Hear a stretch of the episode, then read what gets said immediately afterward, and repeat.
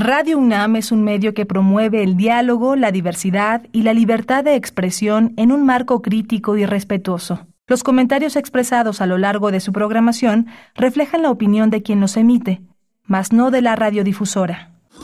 Radio UNAM presenta Primer Movimiento. El mundo desde la universidad. El 860 de amplitud modulada y en la web www.radio.unam.mx en este martes 15 de agosto. Ya estamos a mitad de este octavo mes del año del año 2023 y les saludamos como cada mañana de 7 a 10 todo el equipo. Rodrigo Aguilar a cargo de la producción ejecutiva, está Violeta Berber también en la asistencia de producción. Hoy nos acompaña el señor Jesús Silva en la operación técnica de la consola, a Trebollar también del otro lado del cristal y Miguel Ángel Quemain de este lado en la conducción frente al micrófono. Buenos días, Miguel Ángel. Hola, Berenice, buenos días. Buenos días a todos nuestros amigos radioescuchas, a quien les dedicamos todo este esfuerzo editorial que hace el primer movimiento en Radio UNAM. Vamos a tener hoy la curaduría musical de Edith Citlali Morales, violinista, comunicóloga, gestora cultural e investigadora musical, aquí en pleno en primer movimiento. Tendremos después la participación de Magali Lara, quien es curadora de la exposición publicaciones alternativas como espacios independientes que tiene lugar, eh, bueno, que tendrá lugar a partir del jueves 17 de agosto en el Museo Universitario del Chopo. Se trata de una exposición que compara diversas estrategias editoriales que advierten la transformación del concepto de revista a partir de los años 60. Y bueno, pues vamos a tener los detalles con Magali Lara, curadora de la exposición Publicaciones Alternativas. Vamos a tener a Pablo Romo en la transformación de conflictos, el examen eh, periódico universal, instrumento de control, perdón, de derechos humanos con Pablo Romo, miembro del Consejo Directivo de Serapaz y profesor de la Facultad de Ciencias Políticas de la UNAM.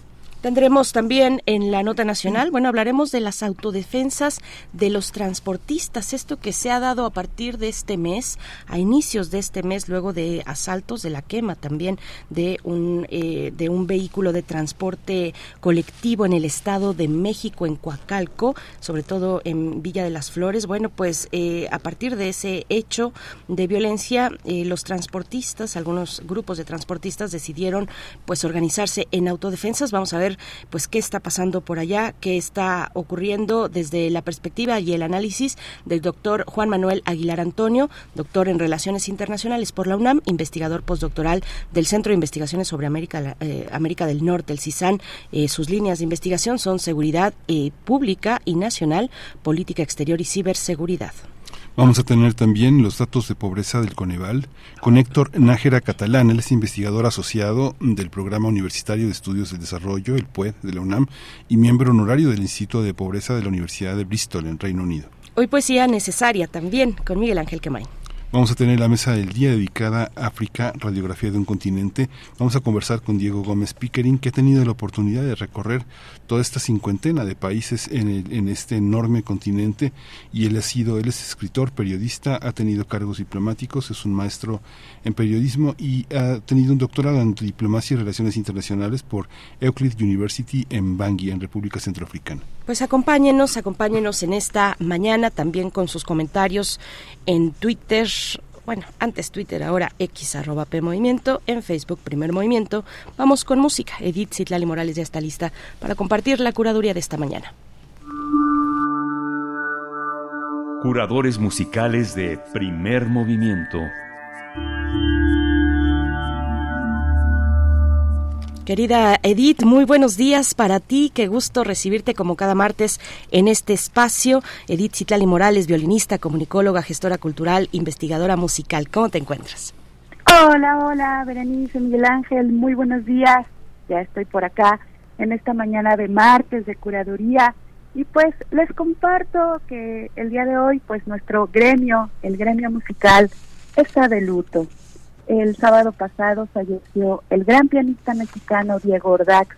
Es una pérdida irreparable, un vacío que se siente en el alma y por supuesto en la música. El maestro Diego eh, fue pianista de prácticamente todas las orquestas de esta ciudad, de la Filarmónica de la Ciudad de México, de la Sinfónica de Minería, de la Orquesta del Teatro de Bellas Artes, y gran parte de su vida, y hasta 2016, fue el pianista principal de la Orquesta Sinfónica Nacional. todos los que tuvimos la dicha, el placer y el honor no solo de conocerlo, sino de hacer música con él, pues nos embarga una profunda tristeza, pero al mismo tiempo nos alegramos de haber podido compartir a su lado esta maravillosa magia que es hacer música. Así que como un sincero pensamiento, como un recuerdo muy, muy desde dentro para él, cambié lo que tenía planeado para hoy y pues les quiero compartir diversas obras que han sido escritas para piano solo y que estaban en el repertorio del maestro Ordax. Confío en que les gustará esta selección. Haremos un recorrido muy breve por este repertorio tan extenso y vasto que tiene el piano. Comenzaremos con la sonata número 14 en do sostenido menor, cuasi una fantasía, mejor conocida como la sonata Claro de Luna. Es una de las 32 sonatas que escribió el gran Ludwig van Beethoven. Fue dedicada a Giulietta Guicciardi, alumna de Beethoven. Es una obra sumamente romántica. Recordemos que para muchos estudiosos de la historia de la música eh, es precisamente Beethoven el que nos empieza a construir este puente entre el clasicismo y el romanticismo.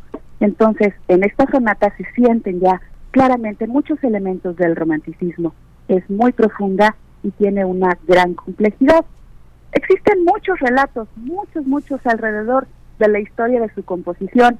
Yo les comparto rápidamente la explicación que ofreció Daniel Barenboim en una entrevista hace algunos pocos años y que probablemente está basada en las investigaciones de Kurt Palen y su libro Cartas de Amor a de Músicos.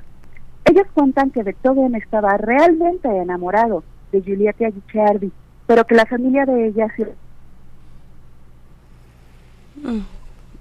Nos escuchas, eh, Edith. Vamos, vamos a volver, vamos a volver con con Edith Citlali Morales en unos momentos más. Bueno, con esta curaduría dedicada eh, al maestro pianista Diego Ordax, quien fuera el pianista titular de la Orquesta Sinfónica Nacional, eh, formador de generaciones en el conservatorio también, Escuela del Limbal. Eh, bueno, pues estamos a la espera de regresar con de regresar con, con Edith Citlali Morales, bueno, esta, esta noticia, esta noticia muy triste eh, con el eh, fallecimiento del maestro Diego Ordax, que, que es pues una noticia que tuvimos cuenta hace un par de días atrás, Miguel Sí, un pianista muy interesante, muy, este, muy, eh, recuerdo muchos conciertos en los que participó en la, la, la difusión de la música mexicana, del Carnaval de los Animales, y siempre fue uno de los grandes solistas en piano, pero además un enorme, con un enorme humor siempre Diego Ordax, él interpretaba, él fue uno de los grandes intérpretes tanto de, Beethoven, de Wagner, de este eh, de Molve, uno de los grandes pianistas, pero sí, yo lo tengo muy muy presente en esos conciertos, eh, interpretando eh, toda la didáctica de los instrumentos y cuando llegaba el turno del piano era muy muy interesante este la capacidad de ir de lo popular a lo clásico, una, un, pues un virtuoso, un hombre con muchísima experiencia. Yo no tenía este no, estuvimos cerca de esa de ese fallecimiento que bueno pues muy reciente pero en el en el mundo de la música pues es muy muy sentido porque bueno fue un gran maestro. Fue un gran maestro así es. Pues Edith eh, estamos contigo de vuelta eh, espero nos escuches es así sí los escucho perfecto. Gracias Edith. Por favor por favor continúa. Mil gracias, gracias al equipo por el esfuerzo de la reconexión, mil gracias. Eh, bueno, les contaba que comenzaremos con la sonata Claro de Luna y bueno, estaba contando un poquito de la historia que está alrededor de esta sonata que es muy intensa, muy profunda y que tiene una gran complejidad. Eh, les contaba que que, nos cuentan los estudiosos que Beethoven estaba realmente enamorado de Giulietta Guicciardi, la mujer a la que le dedica esta sonata, pero la familia de ella se oponía a esta relación. Ella tenía unos 17 años y Beethoven rondaba ya los 30. Cuando edita la partitura y aparece en el título que esta fantasía está dedicada a la señorita condesa Giulietta Guicciardi, a partir de este momento, la familia de ella no permite más que tome clases con Beethoven y la casan con un con un joven aristocrático. Esto llevó a Beethoven a una profunda tristeza, un amor truncado, uno de los varios que vivió Beethoven. Otro día platicamos de los otros. Escucharemos el tercer movimiento, presto agitato. Podemos decir que es como un estado de clímax perpetuo. El uso de semicorcheas durante todo el movimiento genera un estado de tensión y al mismo tiempo el juego que construye armónicamente, pues yo lo vivo como algo muy dramático, una partitura muy intensa y de acuerdo con mis colegas pianistas de compleja interpretación. Después, la segunda obra que escucharemos es del querido maestro Manuel M. Ponce, su intermezzo para piano. Esta obra fue compuesta en 1912, una obra muy romántica en este romanticismo tardío que vivimos en México y probablemente es la obra más conocida del catálogo de Ponce. Creo que esta partitura es un deleite para todos, tanto para quien la ejecuta como para los oyentes. La tercera pieza que tendremos esta mañana será La Campanela de Franz Liszt. Esta partitura es originalmente un estudio para piano y está inspirada en el tema del tercer movimiento del segundo concierto para violín de Niccolo Paganini. Al igual que en la obra de Paganini, Liszt exige una gran destreza y habilidad para el ejecutante, se cuenta que en 1832 Liszt tuvo la oportunidad de asistir a un concierto donde se presentaba Paganini. Liszt queda maravillado ante la maestría y el virtuosismo del violinista italiano y decide trabajar arduamente en estudios para su instrumento, es decir, para el piano. Es así como escribe los seis estudios de ejecución trascendente sobre Paganini, todos ellos para piano, pero basados en composiciones de Paganini. Están considerados como las obras más complicadas técnicamente hablando para el piano. Estoy segura que van a identificar el tema original de esta campanela. Más tarde viajaremos de vuelta al romanticismo mexicano de la mano de Ricardo Castro y su emblemático Vals Capricho. Es una obra obligada en el repertorio de los pianistas mexicanos. Fue compuesto en 1883 cuando Ricardo Castro tenía tan solo 19 años. Es un vals bellísimo.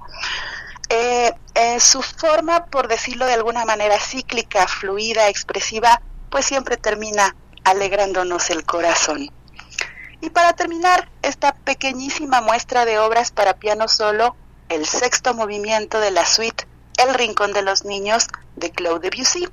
Este compositor francés escribe y dedica esta partitura a su hija cuando ella tenía tan solo tres años. Y bueno, cada una de estas piezas tiene una inspiración diferente. La que escucharemos, la última de la colección, se titula El Walk de la muñeca de trapo. Walk es un baile estadounidense parecido al ragtime. Y como dato curioso les cuento que en la partitura está escrita una indicación de Debussy que señala que debe interpretarse avec une grande emoción, con una gran emoción. Tiene ritmos sincopados que nos remiten un poco al jazz.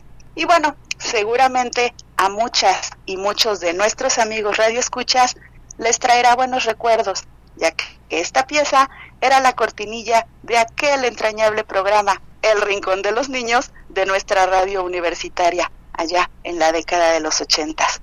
Pues aquí está Berenice Miguel Ángel, la propuesta melódica para el día de hoy, música con muchas historias, muchas emociones, unas gotitas por ahí de nostalgia, pero también con alegría y que celebra el placer de vivir y de hacer música.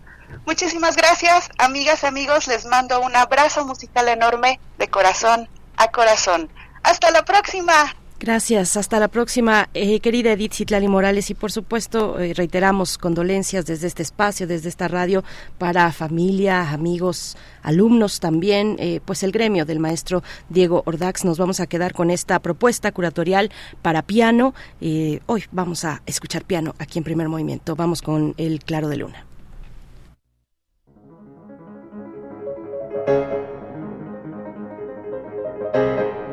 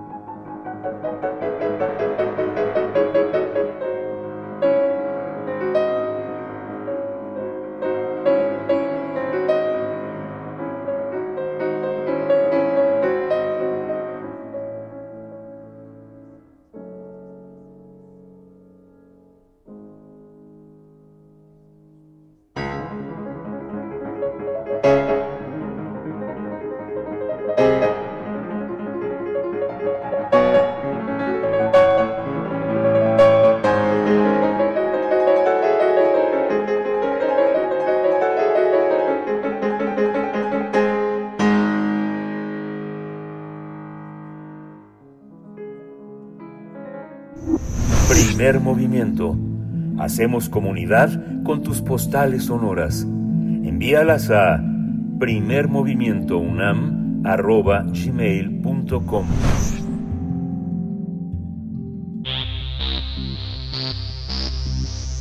De festivales, ferias y más. Recomendaciones culturales. La exposición Publicaciones Alternativas como espacios independientes propone una especie de mapa para que el público conozca cómo se ha transformado el concepto de revista a partir de los años 60. Este era considerado un objeto alternativo a la cultura oficial, pero con el paso de los años se convirtió en un espacio con múltiples posibilidades para construir experiencias e incluso se planteó trascender la noción del impreso bidimensional. La muestra que se presentará en la Galería Rampas del Museo Universitario del Chopo tiene como objetivo comparar estrategias editoriales que tienen diferentes propósitos. La apertura de esta muestra, que será este próximo jueves 17 de agosto a las 11.30 horas, incluye la presentación de la revista Aspen Magazine in a Box, que fue editada por Phillips Johnson a partir de 1965 en los Estados Unidos. Esta pieza es una caja contenedora de obras y textos que el lector debe descubrir por sí mismo en una experiencia multisensorial de lectura no lineal. Después el público va a poder disfrutar de revistas culturales y literarias latinoamericanas como Diagonal Cero, publicada en 1962 por Edgardo Antonio Vigo en La Plata, en Argentina, una publicación eh, que inició un intercambio con otros artistas editores que se interesaban en la poesía experimental. La exposición también muestra los contrastes con las publicaciones autoeditadas llamadas fanzines, debido a que ocupan un lugar importante dentro de las culturas subterráneas en México. Pues vamos a conversar sobre esta exposición, sobre cómo se ha transformado el concepto de revista a partir de los años 60 y está con nosotros Magali Lara, quien es la curadora de la exposición. Magali Lara, bienvenida, buenos días. Hola, ¿qué tal? Gusto en saludarlos. Gracias, igualmente. Bienvenida, Magali. Eh, pues eh, cuéntanos cómo surge la idea de realizar esta exposición, eh, publicaciones alternativas como espacios independientes. Bueno, esta exposición surge de una conversación ya de muchos años con Pacho Paredes. Él es eh, un entusiasta de los fanzines y yo de los libros de artistas, de las revistas editadas por artistas. Y en esta conversación nos dimos cuenta que era importante mostrar, digamos, estas conexiones con lo que, con el formato revista y lo que implicaba, digamos, como un intento de una comunidad de hacer un impreso con lo que hay, con lo que se tuviera para poder abrir un espacio, un, espacio más que una revista, más que la idea de publicar textos, era abrir un espacio con ideas propias y con experiencias, digamos, de una cierta comunidad. Y ahí vimos que había cosas interesantes para comparar, digamos, cosas muy técnicas, como por ejemplo en los años 80 fue el mimeógrafo lo que ocupó un lugar preponderante en las revistas, sobre todo artísticas y literarias, eh, para producirse y que ahora es la risográfica, ¿no? Eh, la risográfica, en cambio, fue muy importante para los fanzines que vienen del rock y que para, para los artistas visuales no tenía ningún interés. Entonces, este intercambio, pero también cómo para cada uno de estos grupos, la idea de hacer una revista que dijera las cosas que a ellos les importaba, con los recursos técnicos que ellos, que ellos tenían, eh, era muy importante. Y la idea también era compararlo con algo, eh, digamos, mucho más, em, más refinado eh, o con más dinero, por así decirlo. Y básicamente Aspen nos sirve como un eje que, que nos marca una pauta por toda la exposición. Aspen es la primera revista que se piensa como una caja en la que el espectador tiene que hacer su propia lectura y es un trabajo que incorpora al cuerpo, ¿no? Hay una, hay una, hay una visión, digamos, muy, muy, este, muy específica, Magali, de la, de la parte de artes plásticas. Todas las personas que, no sé, también como tú, estuvieron, han estado ligadas y han apoyado también la factura de muchísimas publicaciones que han surgido en los últimos, yo creo que en los últimos 40 años. Y eh, hacedores, no sé, acabo de ver la exposición de Felipe Ehrenberg, que también fue un hacedor de revistas, que alguien muy entusiasta, que forma parte de algo que no está en la las revistas que constitucionalmente conocemos como las revistas de poesía o las revistas de crítica o las revistas literarias, sino que son otro tipo de poesías y que han circulado en América Latina de una manera, yo creo que muy subterránea. Poca gente las conoce, ¿no? De pronto alguien las desempolva, pero no son conocidas ni están escaneadas ni circulan de ninguna manera. ¿Cómo ha sido este esfuerzo y cómo, y cómo este esfuerzo va a quedar como, como, como legado, ¿no? como patrimonio, Magali? Bueno, justo es esto, que la historia de estas revistas es una historia del arte contemporáneo y de la cultura mexicana contemporánea.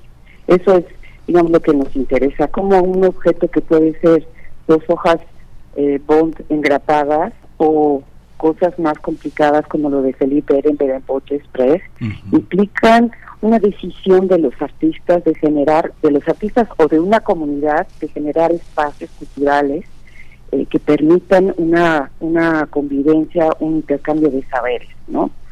Eh, Felipe Ehrenberg justamente es parte de esta red que, que se mencionaba con Edgardo Antonio Digo, es uno de los primeros artistas editores, un fenómeno que particularmente me interesa a mí, digamos, esta posibilidad de un artista que construye un proyecto colectivamente, y que hay un intercambio de obra, de experiencia y también de materialidades eh, que, hacen una especie de red. Esto, eh, digamos, fue muy importante en los 80, efectivamente, con Arte Correo creo que esto fue muy notorio en, en México en esa época y aquí estamos presentando a los artistas mexicanos también que han hecho este trabajo como Felipe Ehrenberg y Marta Elio con Boche Express, con la revista Schmuck pero también está el corno emplumado, que aunque era mucho más literario, tenía una idea, por ejemplo, de publicar en inglés y en español, y al mismo tiempo hacer un tipo de gráfica que fuera mucho más experimental.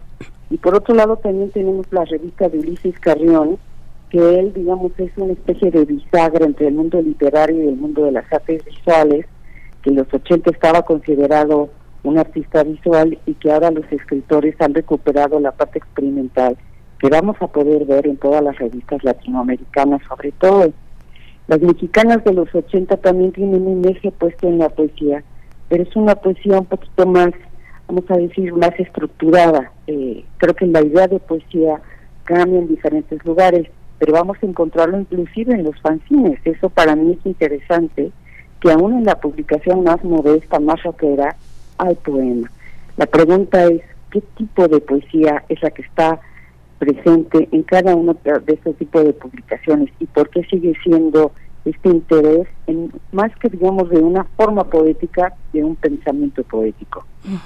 Eh, no sé, yo creo que muchos tenemos la idea de que estas publicaciones independientes se sostienen en la, en la cultura del hágalo, del hágalo usted mismo, eh, Magali es, es una cultura, entiendo, a ver, y si no corrígeme, eh, una cultura sobre todo que se desarrolla o inicia en los países anglosajones, no lo sé. Te pregunto, ¿cómo es para México? Y poniendo algunos paralelismos, eh, por ejemplo, lo, que se gestó y lo que llegó a parar ya en la biblioteca del eh, Tianguis Cultural del Chopo, ¿no? Por ejemplo, que tiene también pues una variedad o tuvo no sé el estado en el que se encuentra actualmente pero eh, que tuvo en su momento pues eh, fue un repositorio muy muy importante de todo este tipo de expresiones gráficas bueno, el, el, Chopo tiene una colección de fanzines y justamente es parte de este acervo que queremos de, poder conectar la idea de fanzine a la idea de esta editorial de hace por sí mismo. Aunque digamos es muy conocida la práctica y está meteorizada desde Estados Unidos, yo creo que es un fenómeno que está muy junto al cambio que hubo con la idea del arte y de la y la palabra como acción. O sea que en los 60 toda la cosa de los conceptualismos siempre se piensa en un arte conceptual norteamericano, pero existió en Latinoamérica y en todo el tercer mundo, y que justamente tenía que hacer un, un arte que tuviera que ver con el mundo cotidiano, con los materiales que te rodean eh, nosotros, por ejemplo, en los ochentas era la papelería, ¿no? Digamos, era la papelería de junto donde la fotocopia era el instrumento importante para hacer estas publicaciones. Los fanzines que vienen del rock también. Y además, ya sabes, tú puedes ver ahí que mm, recortan y pegan y son soluciones que ahora nos parecen interesantes, pero que están hechas de la urgencia de hacer este impreso para intercambiar. Y creo que eso es lo que más nos interesa de este trabajo, que hay un esfuerzo colectivo para producir algo, un objeto cultural, y que no necesariamente tiene todos los recursos, pero el deseo de hacerlo es mucho más fuerte que digamos que todas las, las imposibilidades. Y acordémonos también que hasta hace muy poco imprimir algo era muy caro y muy complicado. Y aquí la fotocopia, el mimeógrafo, hicieron de las suyas y después, digamos, a partir de cierta época, la risográfica, que son maneras de imprimir muy baratas. La idea de, hacerlo con lo que hay alrededor eh, lleva a planteamientos muy interesantes. Podemos ver, por ejemplo, en las revistas Objetos Mexicanas, que todos los objetos salidos del mercado de cosa popular empiezan a integrarse a un discurso cultural mucho más interesante, ¿no? Eh, y también el tipo de experimentación visual y lo que se, eh, digamos, la cosa de los procesos artísticos también empieza a estar presente porque justamente es una especie de desmaterialización del objeto artístico a favor de una experiencia con el lector. Y creo que eso es lo que es muy interesante de este trabajo, ¿no? Y ver las comparaciones, ver las diferencias entre uno y otro. Sí, y es que cómo han ido poco a poco integrándose en un mosaico que está por cerrarse de alguna manera todo este patrimonio de, de, revisteros, de artistas plásticos. Pienso, digo, yo estoy muy clavado con el asunto de Ehrenberg porque te lo encuentras ahora en todas partes. Cuando fue un artista que verdaderamente le costó mucho trabajo este estar en la parte más mediática, ¿no? Digamos que a partir de que se donó, no, no se donó, se puso en comodato el archivo, todo su archivo, todos sus bocetos eh, eh, en el Instituto de Investigaciones Estéticas, pues se han generado muchísimos trabajos de investigación, muchas tesis, muchas muy vinculadas con el arte popular, ¿no? Si se entiende arte popular como incluido el Tepito Arte Acá que Ehrenberg estuvo muy cerca y que generaron muchos muchos fanzines de muchísimos grupos vinculados a revistas como tú decías como las revistas Conecte revistas que se imprimían pero que en su factura tenían muchísimo material de muchísimo material gráfico no de, gráfica que se que se que se fotografiaba y se ponían los negativos como que eso ya ni existe pero que se conservan muchas de esas cosas no eh, yo creo que hay muchos proyectos que investigar justamente con Felipe. La idea del mimeógrafo es una idea que a mí me gusta mucho, porque él decía que, ¿te acuerdas que tenía un proyecto que se llama H, H2O?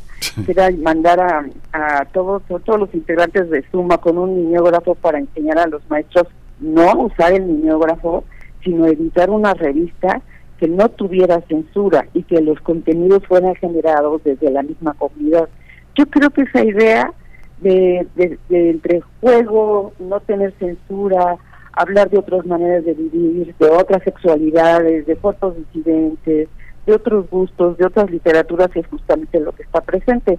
Y es muy emotivo, digamos, ver la forma en que cada quien resuelve esta, este objeto final que no está terminado hasta que un espectador lo abre y lo descubra.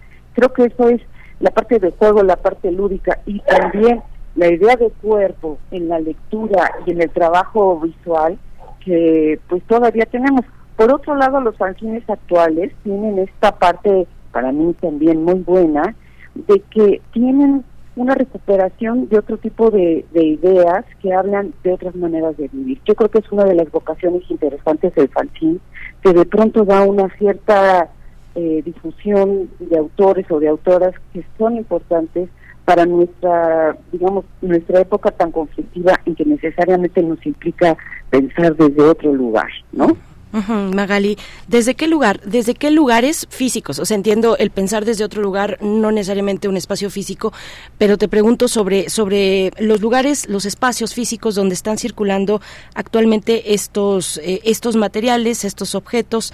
Eh, pienso, por ejemplo, en, en los femcines, ¿no? Estos, eh, estos materiales que realizan colectivas, pequeñas colectivas o grupos de jóvenes feministas que de pronto uno puede llegar a una marcha, a mí me ocurrió en la marcha del 8M de este año, eh, y, de pronto llegó un, un, a mis manos, una pequeña carta, bueno, una carta a tamaño oficio doblada, con, y, transformada en un, en un FEMSIN, era una fotocopia eh, sucia, muy, muy bella, eh, y, y, bueno, eso me, me, lleva a pensar dónde, dónde. Ellas, ellas, por ejemplo, en este ejemplo, ellas se organizan en, en, en bazares, de pronto hacen algunas reuniones. ¿Dónde están circulando estos materiales, estos materiales independientes? Pues justamente tienen una manera de, de, de, hacer de, la mano a mano, ¿no? O sea, esa mano, lo que te pasó a ti es justamente esta idea, que no es... Hay, por supuesto, las, los festivales de fanzines, las ferias de fanzines que se hacen a veces en el Chopo, a veces en otros lugares, pero creo que la idea es esta cosa de a tu conocido tú le das, ¿no? Hay esta parte de todavía de hacer una conducción personal, por así decirlo.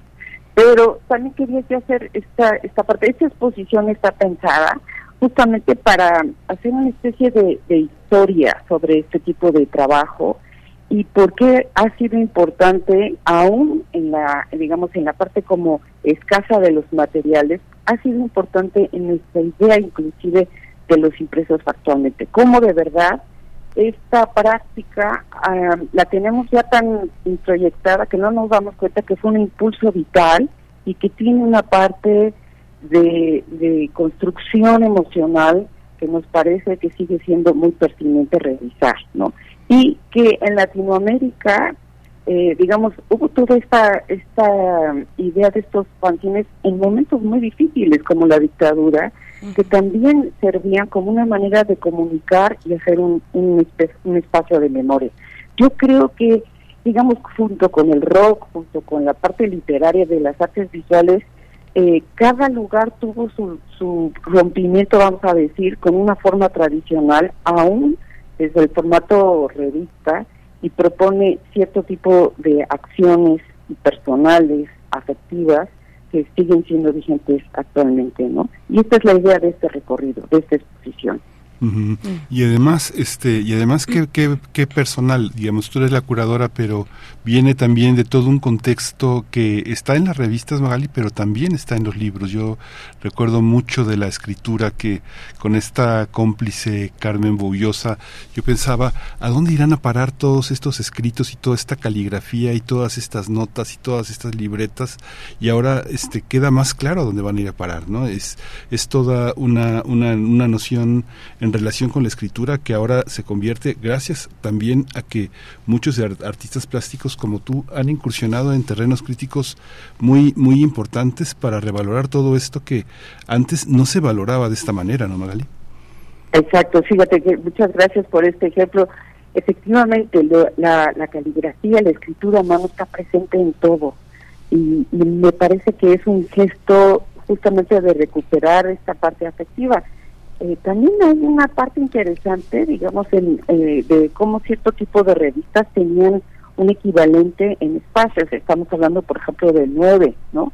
Todos fuimos al 9 y el 9 era un lugar de reunión de, de subculturas que ahí se daba un, un diálogo y un intercambio y creo que también nos hace pensar en los ochentas como un lugar donde el espacio público fue importante para conocerse y para conocer diferentes disciplinas, ¿no? De intercambio eh, interdisciplinario, desde un lugar muy festivo, desde un lugar, digamos, de ocupar la ciudad de otra forma.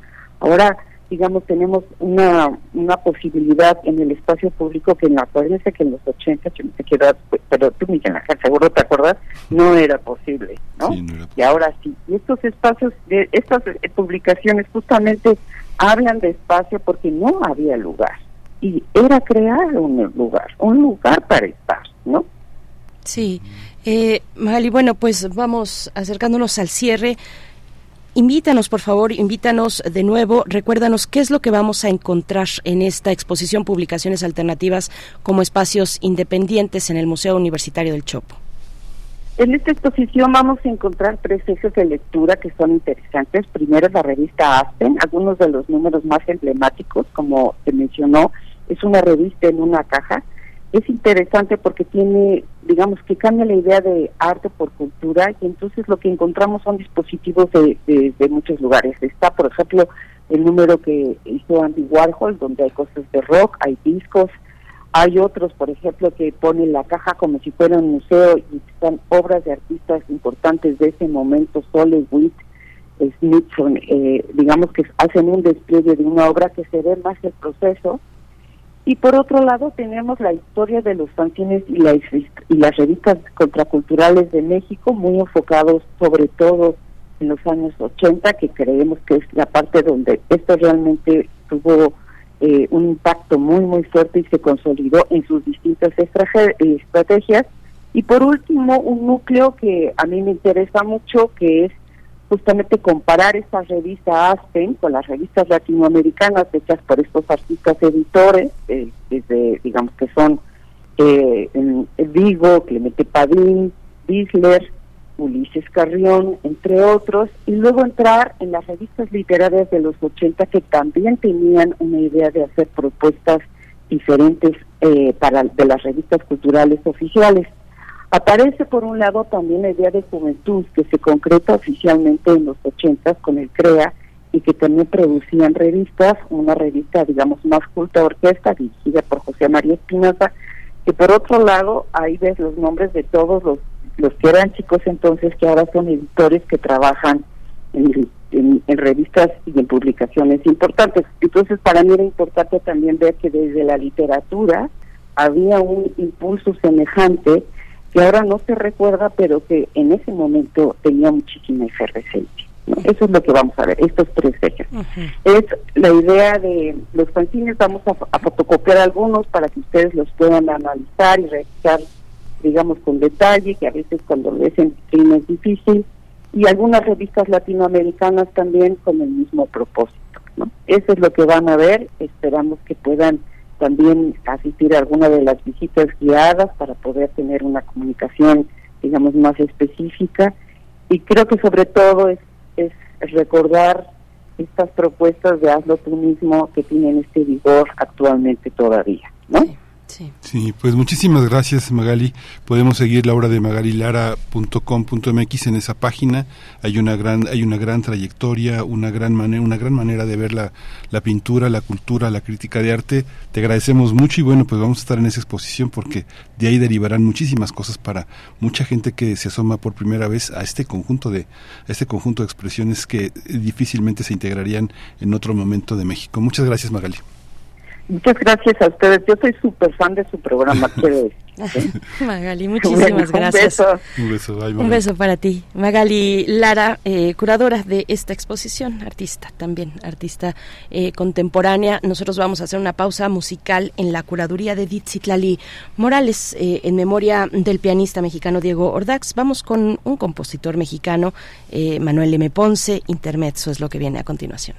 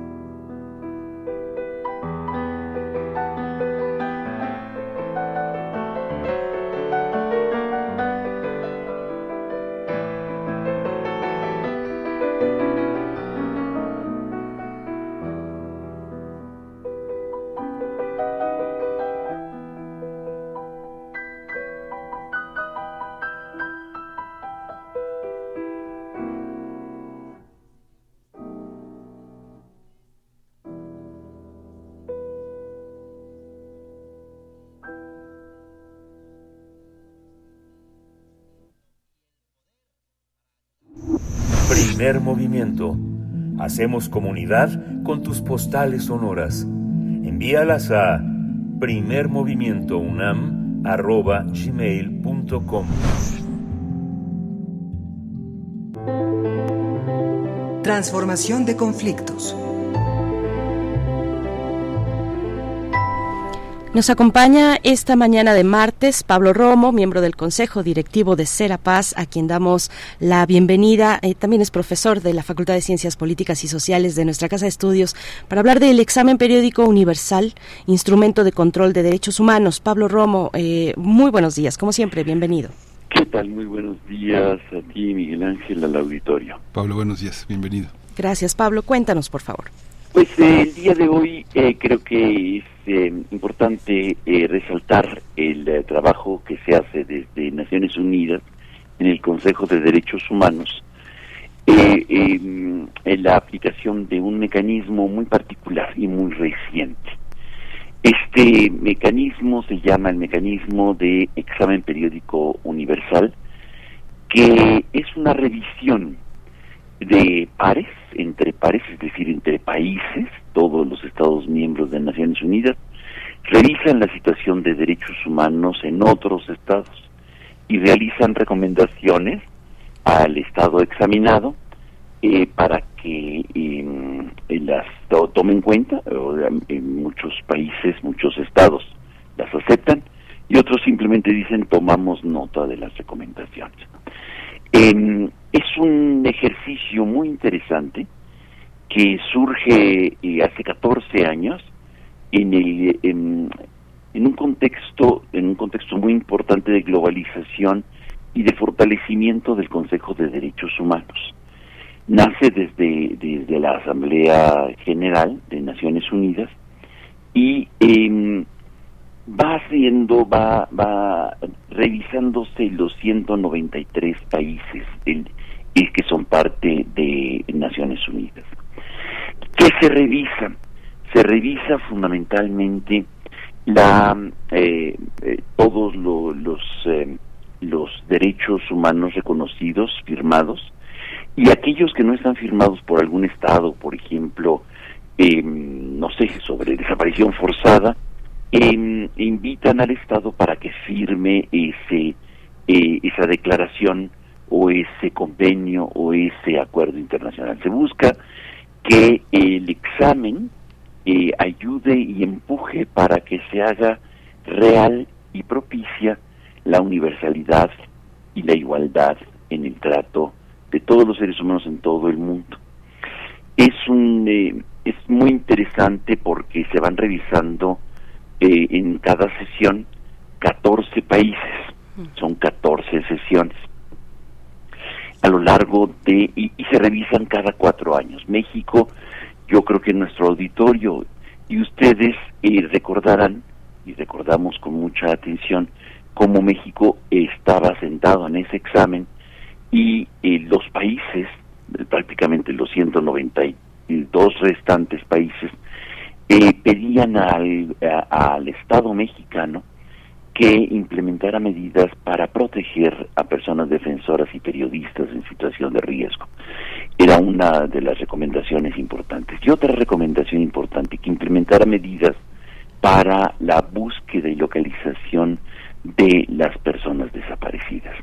Dos eh, grandes eh, situaciones que alteran la paz y por eso hoy nuestro tema. Este examen periódico universal eh, eh, va a ser, este, México va a ser sometido o se va a someter a este examen, es una cuestión eh, em, periódica y esta es la cuarta vez en la que se va a someter el Estado mexicano al, al EPU, como se le llama.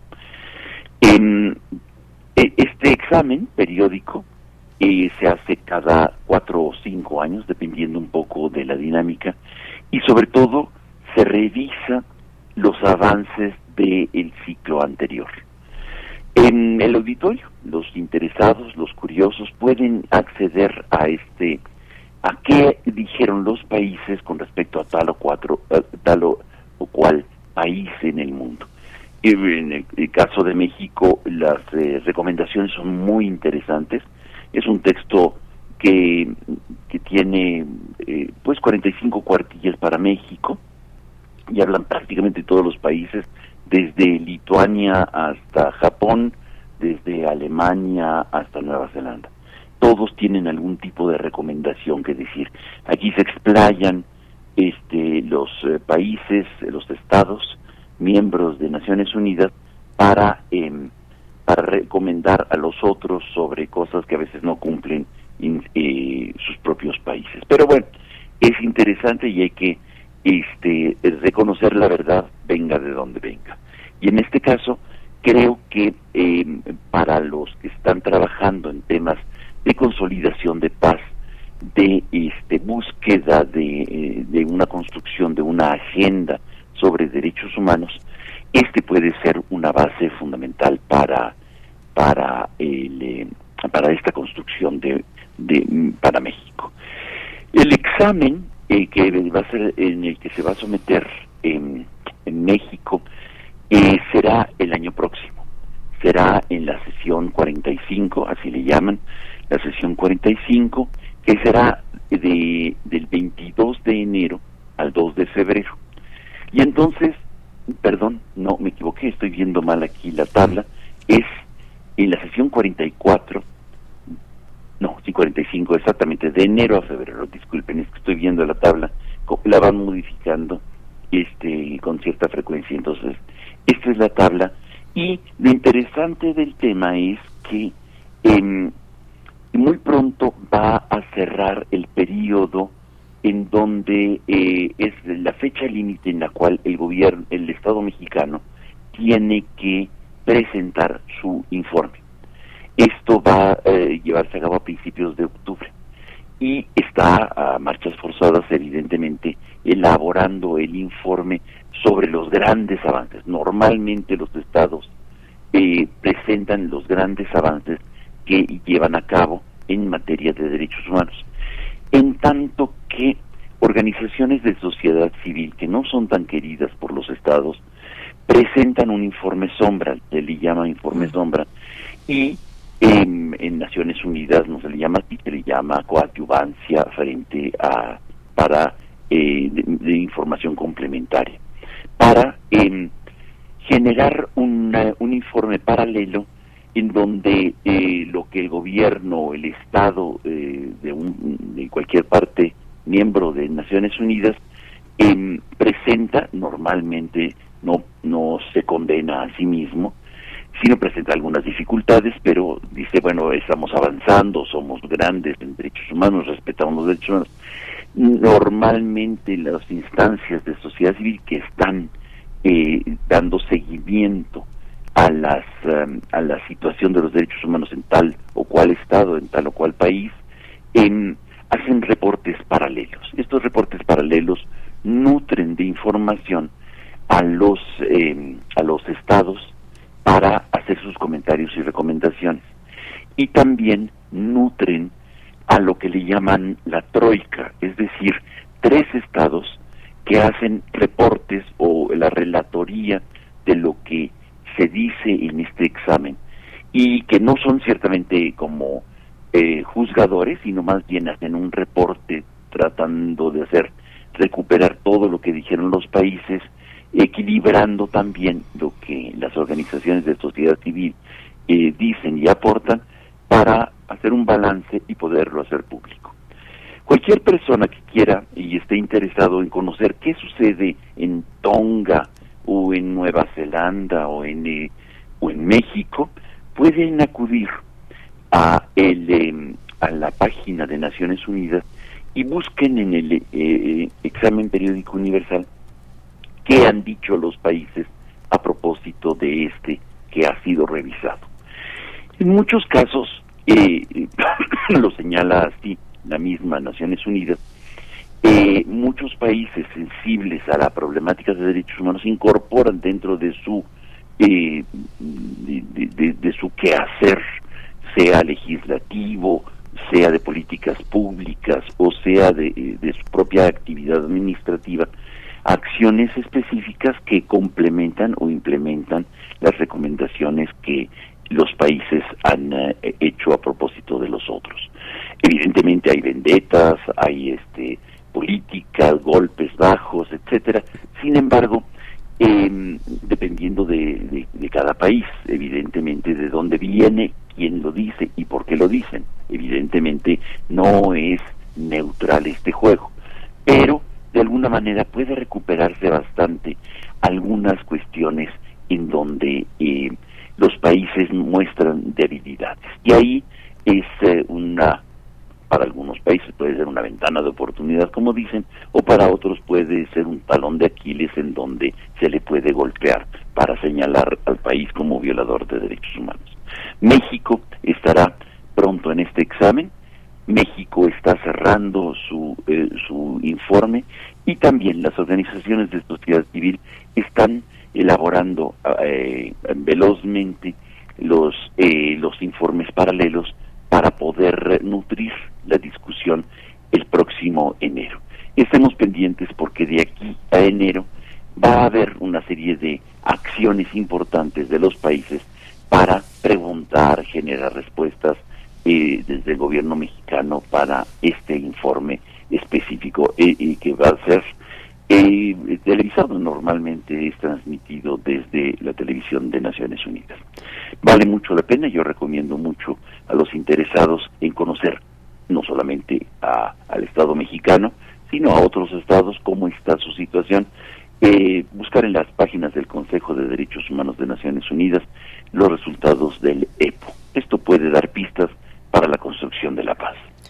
Sí, Pablo Romo, muchas gracias por ponernos al tanto eh, de, esta temporada que será interesante de dar seguimiento de aquí a, enero. Eh, una, una última pregunta, tenemos un, minutito, pero para el caso de estos informes sombra, aquellos realizados por sociedad civil, ¿se involucran a través de cuestionarios? ¿Es el, eh, la manera en la que realizan o dan su, su opinión sobre la situación de derechos humanos en el país que corresponda?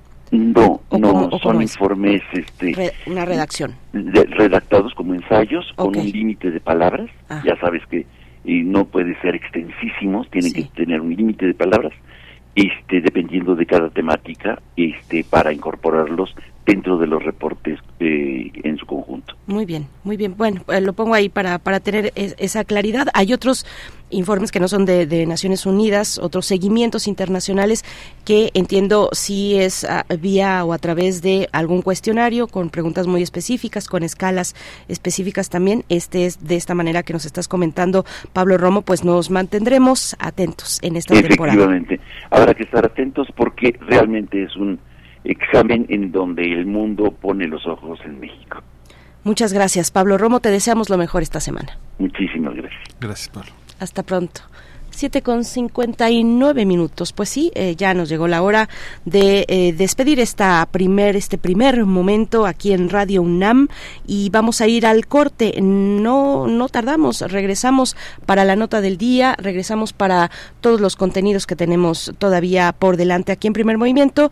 No, no se vayan, volvemos en un minuto.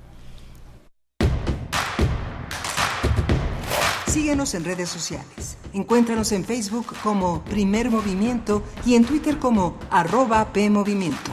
Hagamos comunidad.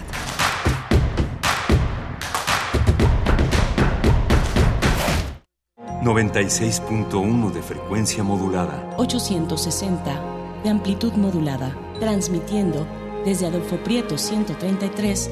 ...en la Colonia del Valle. Escúchenos en nuestra página web radio.unam.mx. Radio UNAM, experiencia sonora.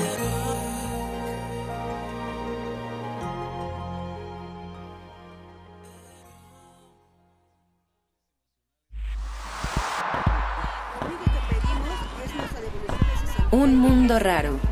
Posverdad, voz pandemia y post patriarcado. Una producción de Radio UNAM y la Unidad de Investigaciones Periodísticas de Cultura UNAM. Lunes, 12 del día. 96.1 FM. Experiencia sonora. Un medio ambiente sano es un derecho. Necesitamos áreas verdes y servicios de limpia iguales para todas y todos. El acceso al agua potable tiene que ser equitativo, sin distinciones. Eso es lo justo. En el Partido Verde, trabajamos a favor de la justicia ambiental. Por eso hemos propuesto y logrado el 90% de las leyes ambientales y de protección a los animales de nuestro país. Y seguiremos trabajando por el derecho a un medio ambiente sano. Porque el futuro de la 4T debe de ser verde. Partido Verde. Las modas vienen y se van. Y hoy, el cristal o metanfetamina está de moda. Pero lo que viene y no se va son sus efectos dañinos. El cristal quita el hambre y el sueño, provocando alucinaciones y psicosis. Es muy agresivo para el cuerpo y la mente. Ahora el narco le añade fentanilo para engancharte desde la primera vez. Y el fentanilo mata. No te arriesgues. Si necesitas ayuda, llama a la línea de la vida 800-911-2000. Secretaría de Gobernación. Gobierno de México. Un tejido infinito de impulsos. Un diálogo en los matices del silencio. Islas Resonantes. Pensar el mundo a través del sonido. Sesiones de escucha y diálogos en torno al sonido. Con Cintia García Leiva. Islas Resonantes. Miércoles a las 4 de la tarde, después del corte informativo. Repetición, sábados a las 19 horas, por el 96.1 de FM. Radio UNAM. Experiencia sonora. Encuentra la música de primer movimiento día a día en el Spotify de Radio UNAM y agréganos a tus favoritos.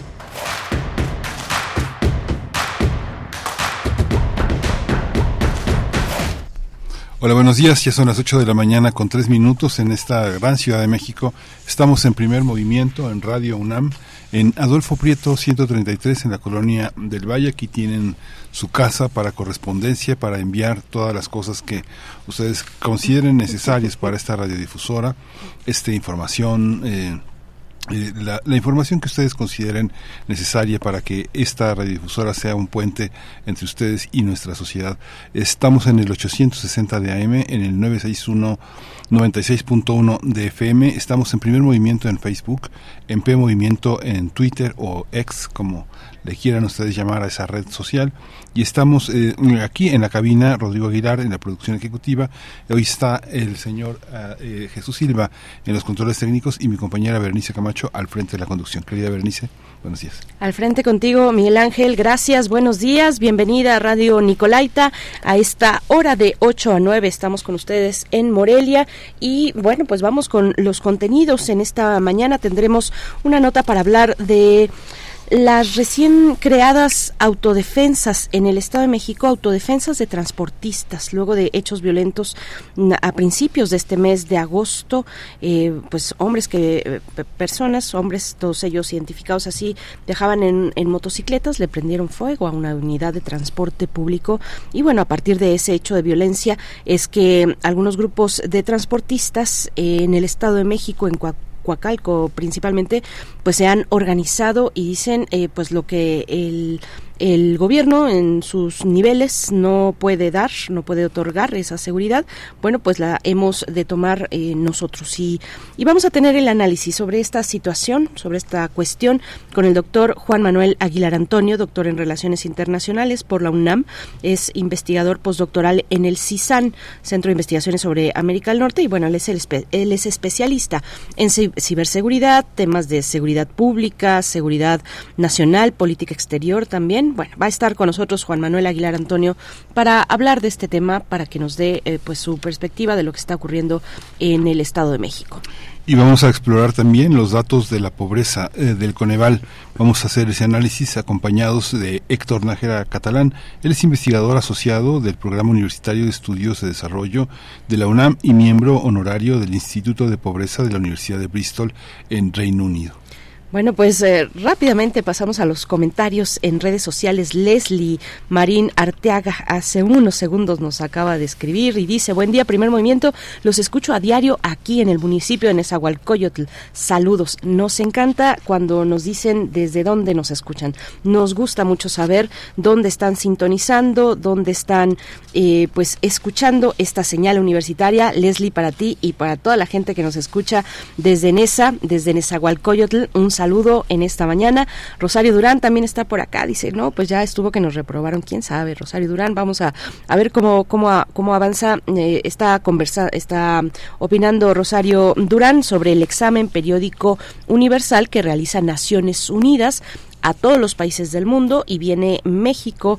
Eh, se realizará hacia principios del próximo año, pero bueno, todo se está preparando para que esto tenga lugar y recomendaba a Pablo Romo eh, eh, pues meternos a la página de Naciones Unidas en la sección de examen periódico universal pues podemos ahí ver información bueno por lo menos la, el relato de lo que ocurre en todos los países del mundo así es que si hay alguno por ahí o varios que ustedes quieran enterarse que no tienen ni idea pues no me parece mala idea acercarse de esa manera es una una una narrativa de eh, como decía el mismo Pablo, una narrativa que también, que, es susceptible también de impregnarse de la política, como todo lo es, como todo lo es. Em, y bueno, pues más en estos tiempos de mucho jaloneo político.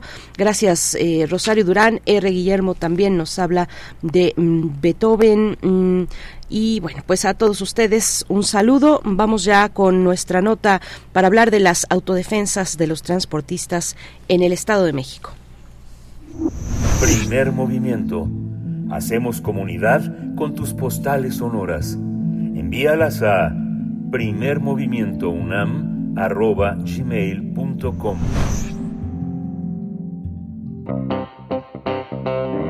Nota Nacional tras la ola de violencia, los transportistas en el Estado de México crearon un grupo de autodefensas luego de encabezar una movilización en diferentes puntos del Estado para protestar contra los extorsionadores y asaltos en el transporte público.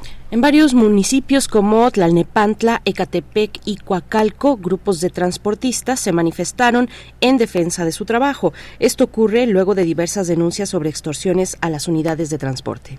Ante el incremento de la violencia y las amenazas, los transportistas mantienen un grupo de autodefensas operando para cuidar su empleo y aseguran que su intención no es enfrentarse con grupos delictivos, sino apoyar a las autoridades en la detención de los extorsionadores. Los transportistas del Estado de México reportaron una baja en extorsiones y robos en las rutas tras los recorridos de autodefensas que empezaron hace algunos días apenas. Vamos a realizar un análisis de las protestas de transportistas en el Estado de México, la formación de autodefensas y está con nosotros el doctor Juan Manuel Aguilar Antonio, doctor en Relaciones Internacionales por la UNAM, investigador postdoctoral del Centro de Investigaciones sobre América del Norte, el CISAN. Eh, eh, bienvenido, eh, Juan Manuel, buenos días. Buenos días, Miguel Ángel Berenice. Un gusto estar con ustedes. Gracias, gracias, eh, doctor Juan Manuel Aguilar Antonio. Pues bueno, ¿cómo ves esta situación, eh, el hartazgo expresado de esta manera, eh, hartazgo por la violencia que se cierne sobre un Estado como el Estado de México, con deudas ya de mucho tiempo? ¿Cómo lo ves tú, doctor Aguilar Antonio?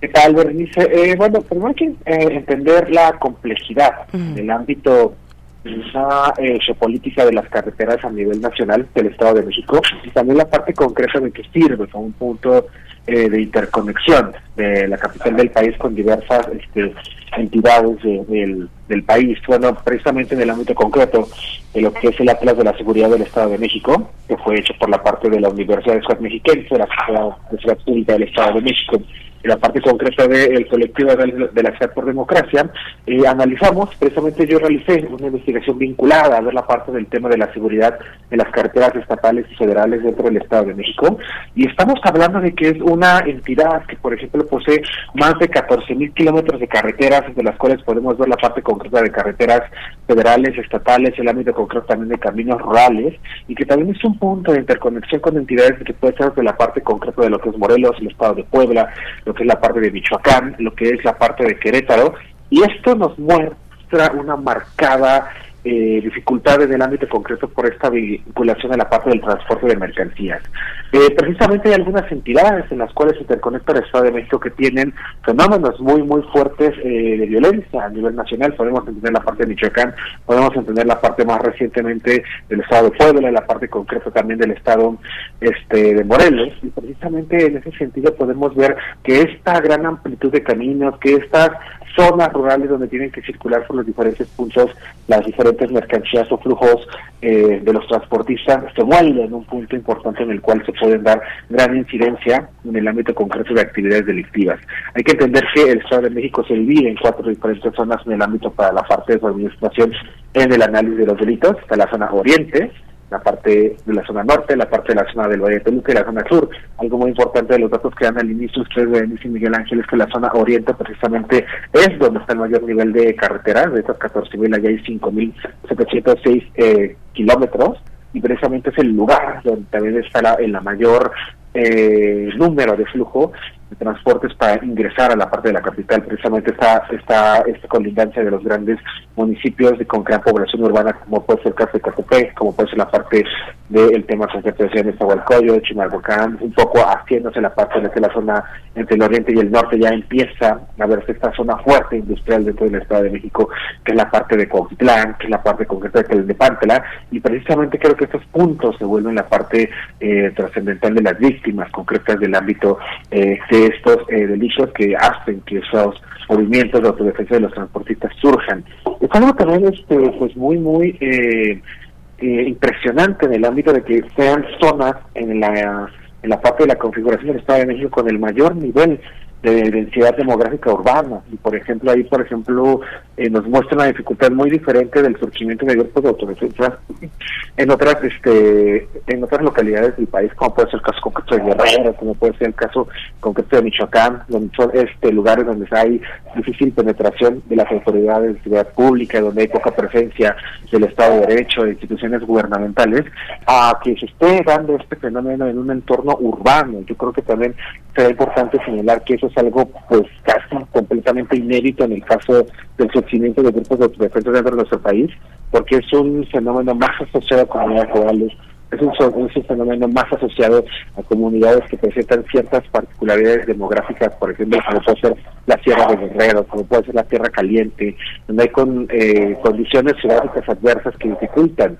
el acceso de la población, el acceso, por ejemplo, de las autoridades a los puntos y precisamente esas características geográficas son utilizadas por los grupos delincuenciales para beneficiarse en el ámbito concreto de la ausencia de la presencia del Estado de Derecho. Aquí lo importante y la parte de lo, más sobresaliente y el tema de lo preocupante será ver cómo esta gran cantidad de caminos y esta gran cantidad de ciertos puntos en los cuales son largas extensiones de tramos carreteros, puede servir para crear redes criminales en el ámbito concreto donde puedan vulnerar gran cantidad de transportistas en el ámbito nacional y posteriormente se tenga que dar el fenómeno de esta naturaleza, que bueno, está desembocando en esta dinámica, pues que es este pues muy, muy, eh, muy anómala, un contexto urbano y pues muy, muy poco eh, históricamente producida en el ámbito también de la entidad de lo que es el Estado de México.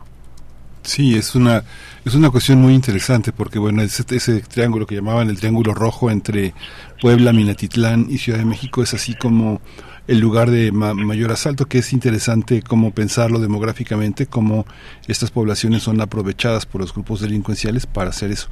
Muchos, muchos, este, la, la, flotilla más grande de México y de América Latina de transporte, este, la constituye Bimbo, si no, tal vez haya algún dato, algún otro dato, pero hasta lo que sé, son es la flotilla más grande y los robos a a Bimbo han sido muy este con una enorme frecuencia. Es una se incrementaron de alguna manera en 2021-2022 según reportaba le reportaba la propia panificadora. Pero hay una hay una parte que tiene que ver con otros transportes no refresqueras este eh, cerveceras que tienen este otra otras características.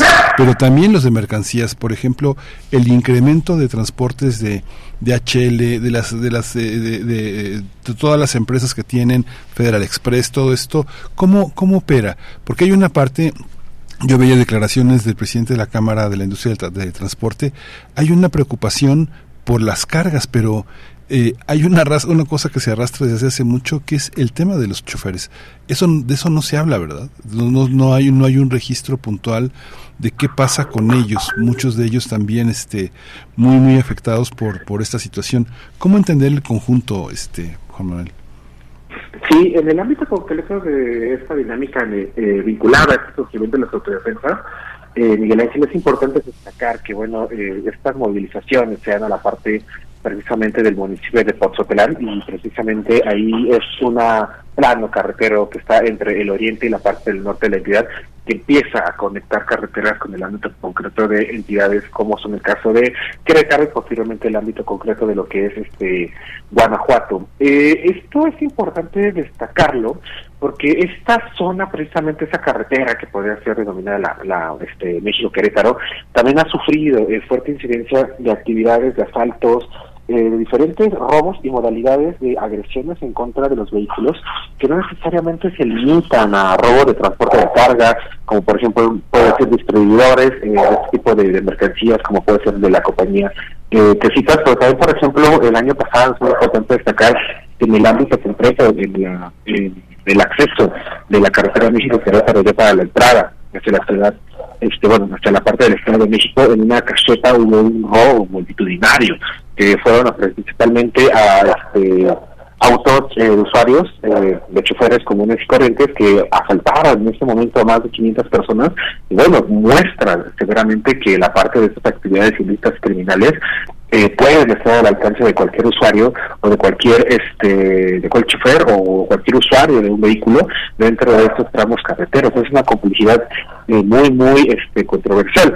El ámbito concreto, por ejemplo, de este asalto multitudinario a la parte de la México Querétaro, pues causó este, mucha circulación, mucho revuelo en el ámbito de los medios de comunicación el año pasado, porque precisamente era una saturación para poder ingresar, para poder pasar la caseta de peaje, y de esta forma eh, una banda de delincuentes se sirvió de esta condición, empezaron a pasar a través de los autos y empezaron a asaltarlos a mano armada, precisamente eh, aprovechándose de que ellos no pueden movilizarse, y ahí, por ejemplo, pues brinca mucho la parte concreta donde estaba la ausencia de controles de seguridad, donde estaba, por ejemplo, alguna autoridad que pudiera defender siendo un grupo tan multitudinario de personas que eh, aproximadamente entre la tarde ya casi al anochecer, que esas personas sufrieron este fenómeno y que, bueno, muestran una complicidad muy, muy fuerte también de una ausencia de presencia de autoridades, ya sea policiales o de autoridades gubernamentales dentro de estos puntos.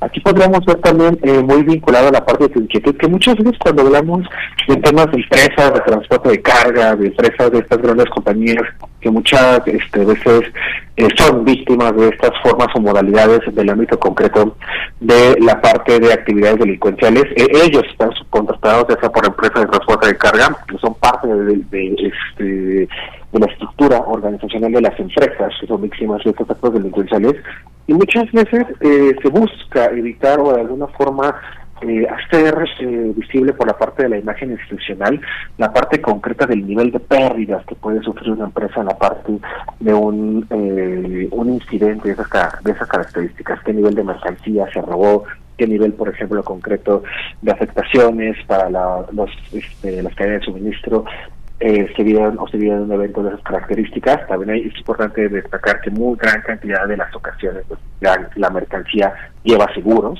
en el ámbito concreto para poder este resguardar o solventar un evento de esas características de asalto. Y de esta forma, pues las empresas buscan minimizar, buscan no hacer visible tanto esas cifras porque pueden ser un daño reputacional, pueden hablar un poco de las dificultades, de los peligros que pueden existir dentro de la movilidad de los aeropuertos de carga y eso puede tener un impacto, una repercusión inmediata dentro de las actividades económicas que puede eh, reducir la parte de la oferta, la demanda dentro de las cadenas de suministro y puede tener un impacto directo en la parte de la actividad comercial.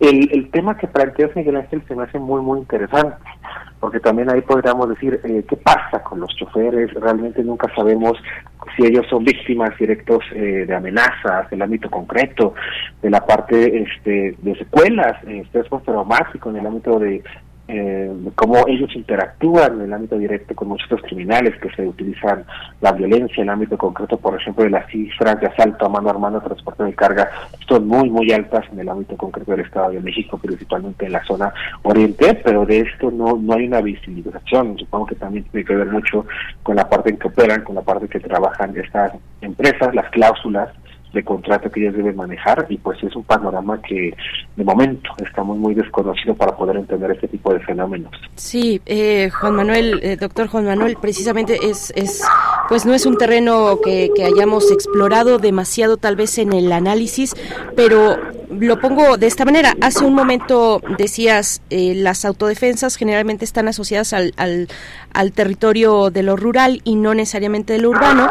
Me quedé pensando, por ejemplo, en los casos de patrullas vecinales, ¿no? Casos de patrullas vecinales que eso sí eh, podemos ver de una manera más extendida, pero que finalmente están protegiendo el patrimonio de sus vecinos, de sus vecinas, de la vecindad, pues, ¿no? De, del vecindario. ¿Cómo, ¿Cómo ver esto? ¿Cómo ver este tipo, todos estos, estos eh, tipos distintos de respuestas ante pues la necesidad de seguridad eh, en el país?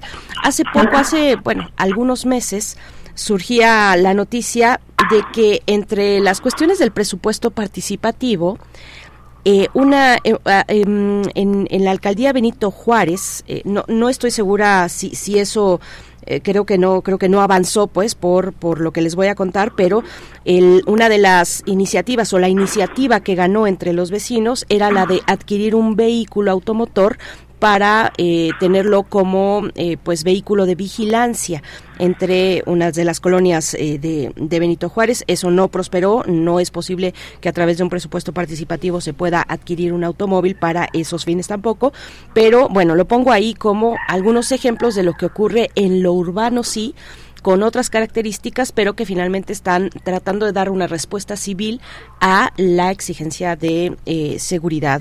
¿Cómo lo ves? Sí, este, en esta parte, por ejemplo, algo eh, importante de mencionar es que puede ser, y siempre va a ser, este, estimada Bernice, tanto controversial, la parte de estos esfuerzos fuera dentro de la estructura del ámbito de las instituciones de ciudad pública por poder incrementar la, inseguridad. Es una consecuencia inevitable de la parte del contexto de violencia, de la parte del contexto de ingobernabilidad, ausencia de Estado de Derecho que vivimos a nivel nacional, porque precisamente ya hay instituciones, autoridades eh, gubernamentales diseñadas para promover estas políticas de gobierno en el ámbito para poder garantizar este, la seguridad y el resguardo de la población.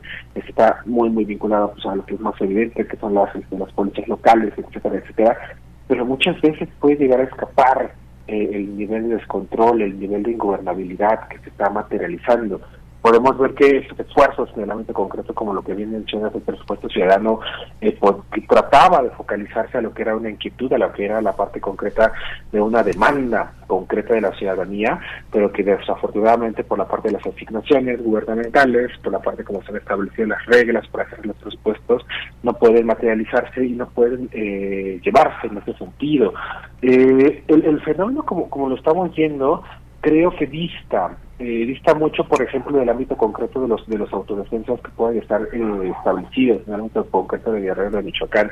No vemos choques frontales hasta el momento del ámbito concreto de estos grupos de autodefensas con la delincuencia organizada. Algo muy, importante de, señalar es que precisamente el 10 de agosto pasado ya se encontró un primer caso en el cual esos grupos organizados lograron este, capturar a la parte concreta de un extorsionador vinculado a la parte del grupo delictivo local en la parte del municipio de Tecamac y ahí por ejemplo esto puede tener la parte concreta de una eh, visión exitosa frente a los ojos de la opinión pública y frente principalmente a los ojos de la población residente de que los autodefensas pueden encontrar en el ámbito concreto soluciones más eficaces con la institución de seguridad pública del ámbito local. Sin embargo, este juego, esta dinámica que se puede dar, puede ser un tanto eh, peligrosa.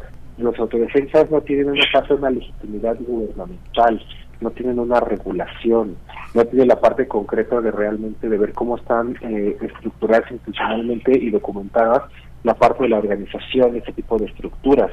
Y en el largo plazo, eso se puede volver una controversia muy, muy fuerte que incluso puede eh, desencadenar y culminar en el ámbito de hechos eh, violentos. ¿Qué pasaría si se diera un, un, enfrentamiento directo en el ámbito concreto de las autodefensas que carecen de este respaldo institucionalista, exige y legitimidad gubernamental con la parte concreta del grupo eh, delincuencial? ¿Qué pasaría si también empieza a haber malversaciones en la parte de superposición de las actividades de los autodefensas con actividades que puedan ser eh, paralegales o incluso ilegales? Ahí este, este, esta dinámica a orden del día y podría ser un peligro muy, muy latino de que se materializara. Yo creo que en el ámbito concreto del cierre de la, de la administración de Alfredo del Mazo, eh, esto, esto es un fuerte y que prácticamente el no podrá solucionar y lo va a poner en las manos de la siguiente gobernadora. Mm. Es que hay una parte, que es muy interesante. Yo no sé, bueno, pues tú debes, por supuesto, conocer el tema de los nuevos cangaceiros en Brasil, que es un tema que estaba desde los 90, esta parte donde se le atribuye a los pobres esa, esa capacidad de, de, eh, de, de pronto en, en los accidentes, en las cuestiones carreteras, llegar y despojar. De pronto apareció la cacería de agentes federales y policías en, en Río y Sao Paulo a cazar a cazar niños infractores porque quedaban impunes por su porque no tenían una edad penal para ser castigados y los asesinaban. Ahora este nuevo cangaceiro, inspirado en toda esta idea también utopía este un poco romántica del, del cangaceiro que este que, que, tuvo en los años 30 en Brasil una una visión muy romántica como este Malverde, por ejemplo, ¿no? Que son como Robin Hoods que este fuertemente armados, que crean todo un paisaje mental de inseguridad en las carreteras brasileñas, que son muy largas, porque son muy largas las regiones, las cinco regiones de mayor delincuencia en Brasil son muy, muy carreteras muy largas como las nuestras, no sé, de este de México a Monterrey es larguísimo, por ejemplo, o, o a Tamaulipas, ¿no? Son, son carreteras donde puede pasar cualquier cosa, ¿no? Entonces, esta idea de, de ingobernabilidad, como tú has insistido tanto en esta conversación, de falta de un Estado de Derecho, de falta de gobernabilidad, tiene que ver con una cuestión política del territorio, también de de la delincuencia organizada. Eh, es contrastante, por ejemplo, Juan Manuel, la información que ofrece, por ejemplo, periódicos como El País y la información que ofrece Forbes o Expansión. La visión que manejan este Forbes y Expansión tiene que ver más con el empresariado local, el, la distribución de autotransporte y que tiene que ver con eh, cómo están involucrados muchos de los choferes. La estadística nacional es que siete de cada diez están involucrados en algún empleado al interior de, de, de todos estas de toda esta delincuencia.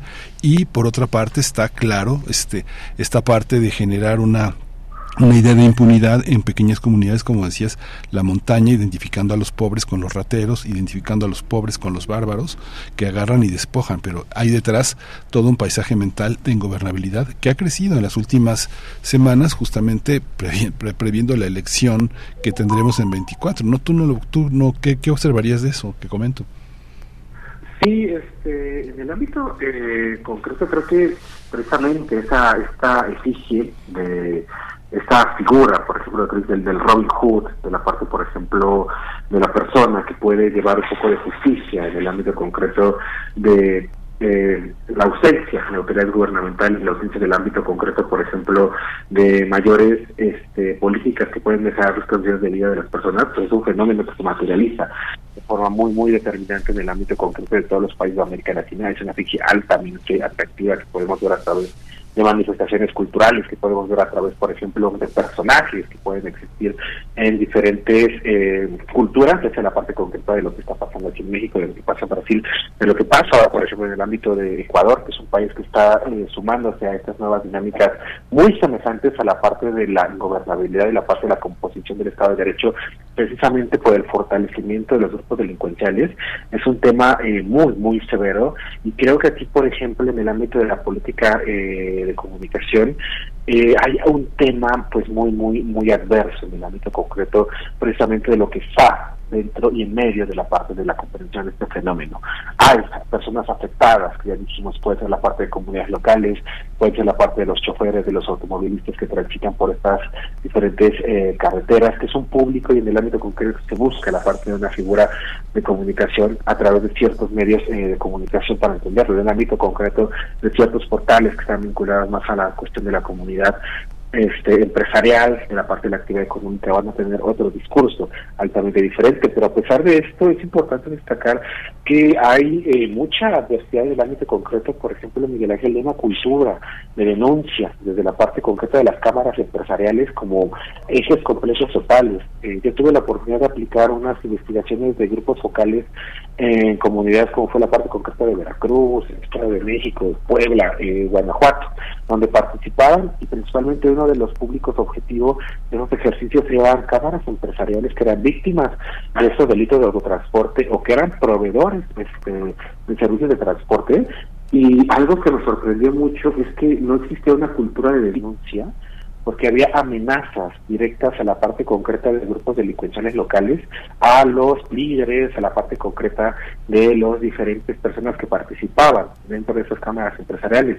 Con lo cual, la única medida que ellos encontraron fue la parte concreta de hacer una denuncia colectiva como organización, como Cámara Empresarial y mandarla directamente a las fiscalías de sus estados o diferentes autoridades para que los pudieran judicializar. Ahí, por ejemplo, vemos eh, la parte concreta de que también hay una eh, un contexto muy, muy difícil, muy adverso en el cual puede ver incluso comprometido su vida, su seguridad y también por esto eh, puede sumar a las sospechas que llegan a tener algunos eh, proveedores de las empresas, líderes, etcétera, etcétera, de que tiene tan buen conocimiento de causa de cómo funcionan estas organizaciones, pues alguien que está eh, al interior y ellas este, mismas. En ese sentido, pues yo creo ya que la parte del gran desafío es el tema de poder encontrar una política integral que pudiera eh, beneficiar a la parte concreta de toda la población que está siendo afectada las comunidades locales, los transportistas automovilistas que van de paso por los tramos carreteros, las empresas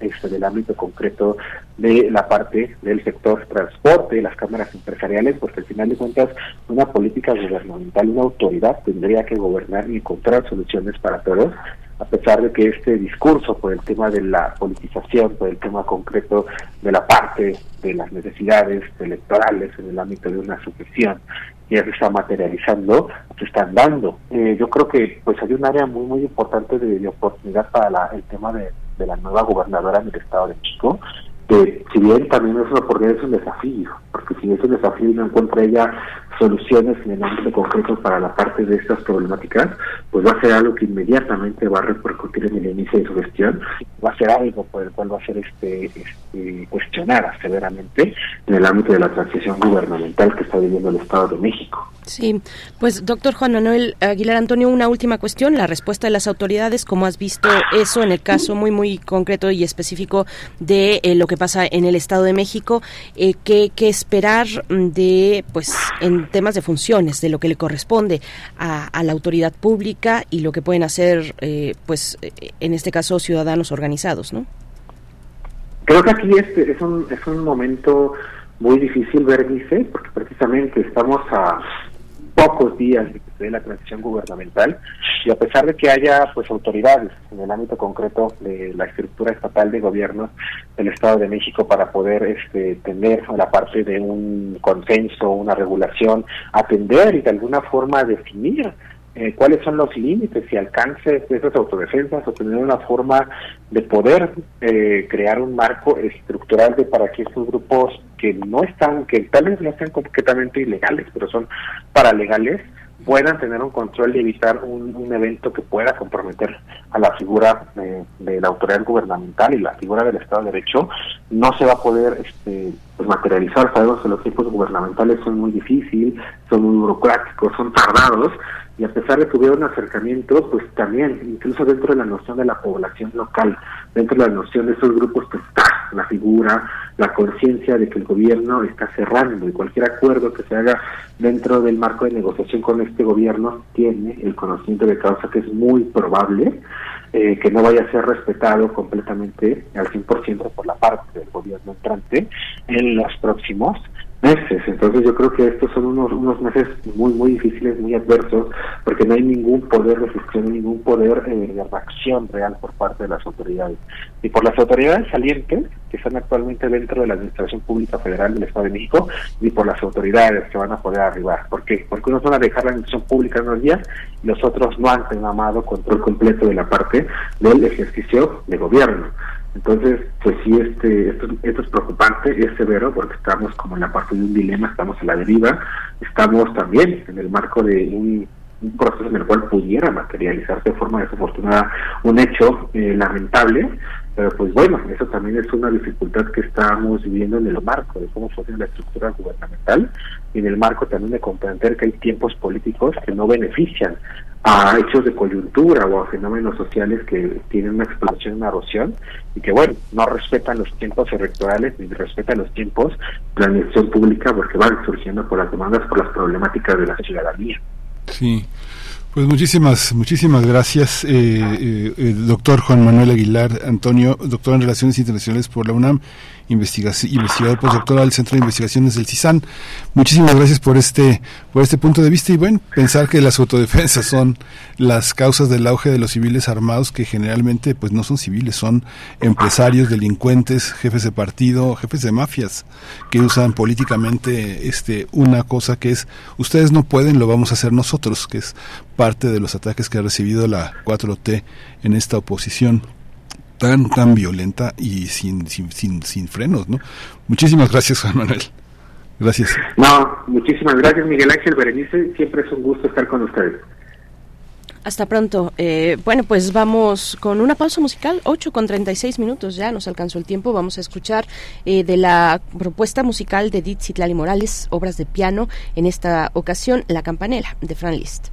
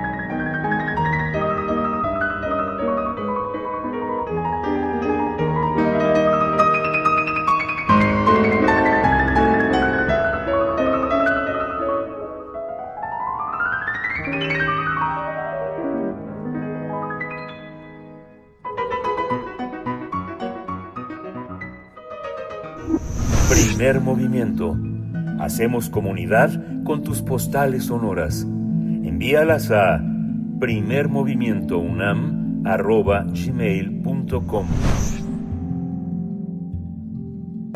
Nota del día.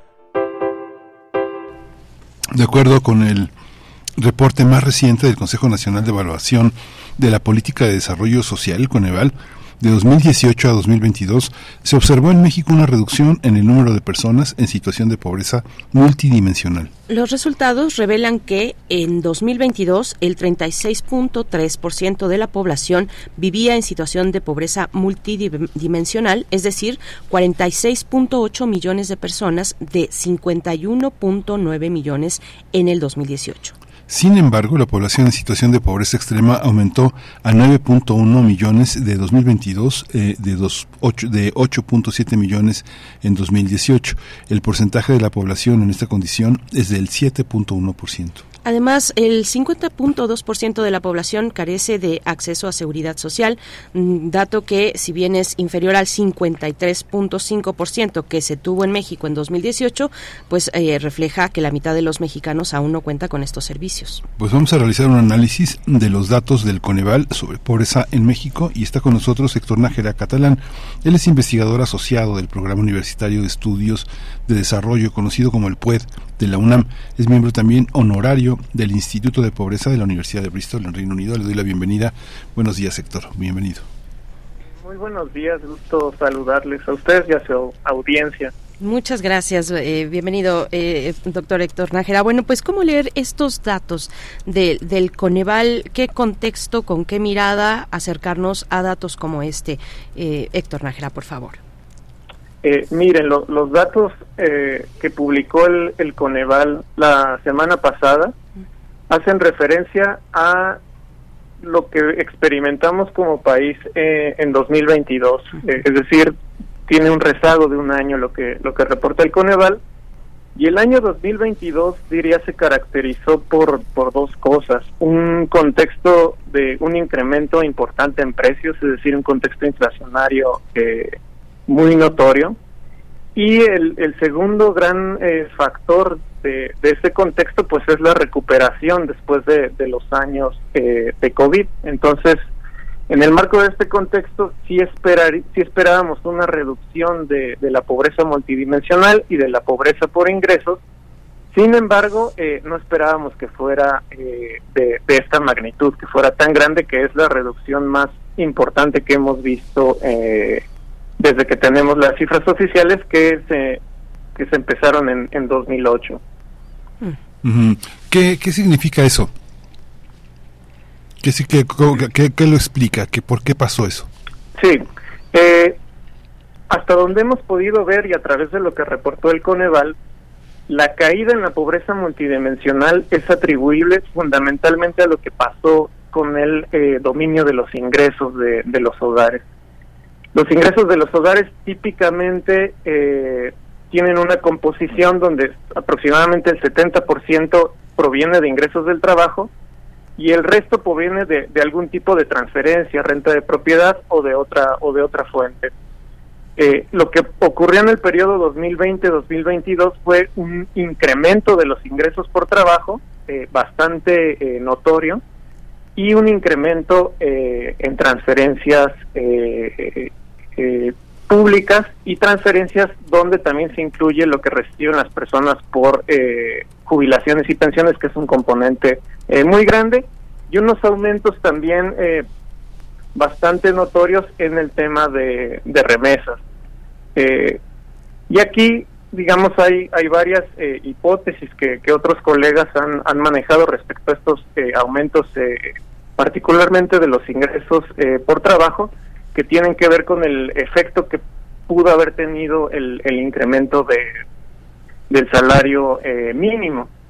Este, sin embargo, cuando uno revisa a más detalle lo, las cifras que publicó el Coneval, lo que uno encuentra es que el, el aumento más importante de los ingresos por trabajo ocurrió en los primeros eh, quintiles, es decir, eh, en los hogares eh, de menores eh, ingresos, que es el 40% de, de, los hogares con, menores ingresos. Y en la nota eh, que acompaña las cifras del Coneval, es una nota pública que, que, cualquier persona puede consultar, ahí se observa muy claramente un aumento que nunca habíamos visto en los ingresos por trabajo de las personas en áreas rurales y de aquellas personas que realizan algún tipo de trabajo independiente que es, eh, digamos, muy próximo a la idea que tenemos de informalidad. Es decir, eh, son ingresos por trabajo que están un tanto desconectados del de, el sector formal, que es donde el salario mínimo en realidad tiene un mayor peso. Entonces, en este sentido, este incremento del, de los ingresos por trabajo de la población más pobre en áreas rurales eh, tiene muy poca explicación. Eh, y por otro lado, eh, también se ha mencionado con mucho énfasis en distintos medios por distintas colegas y el, efecto que pudieran haber tenido las transferencias por concepto de programas sociales. Y aquí es muy importante mencionar que el efecto que históricamente han tenido los programas sociales es bastante pequeño.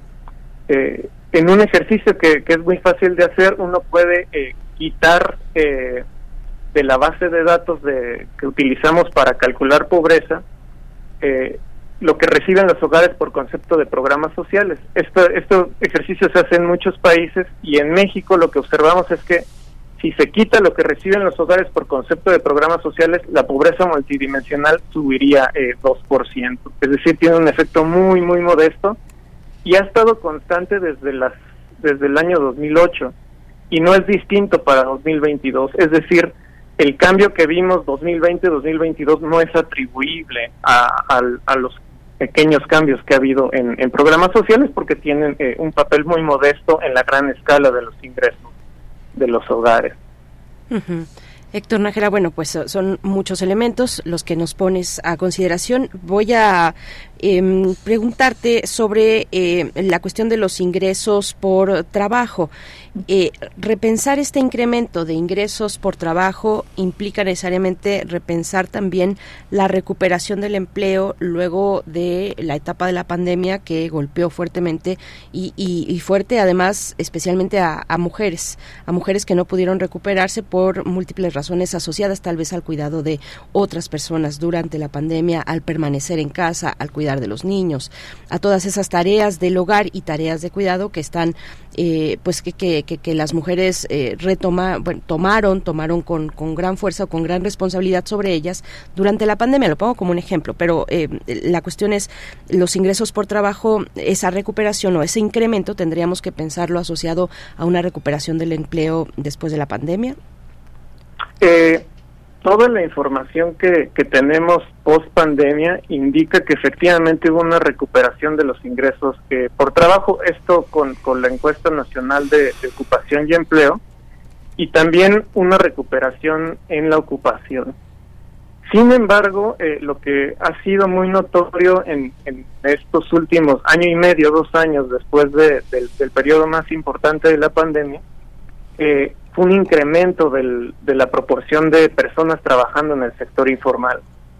Esto parece indicar que eh, la recuperación, si bien ocurrió, buena parte de la, absorción y la creación de nuevos empleos no ocurrió en los empleos eh, de mayor protección y mayor seguridad, que son los trabajos formales, sino que ocurrió en, el sector eh, de la economía donde existe mayor des mayor desprotección, mayor incertidumbre, y que usualmente eh, la participación en ese sector, eh, retomando el ejemplo del cual hablabas, eh, tiene mayor participación femenina.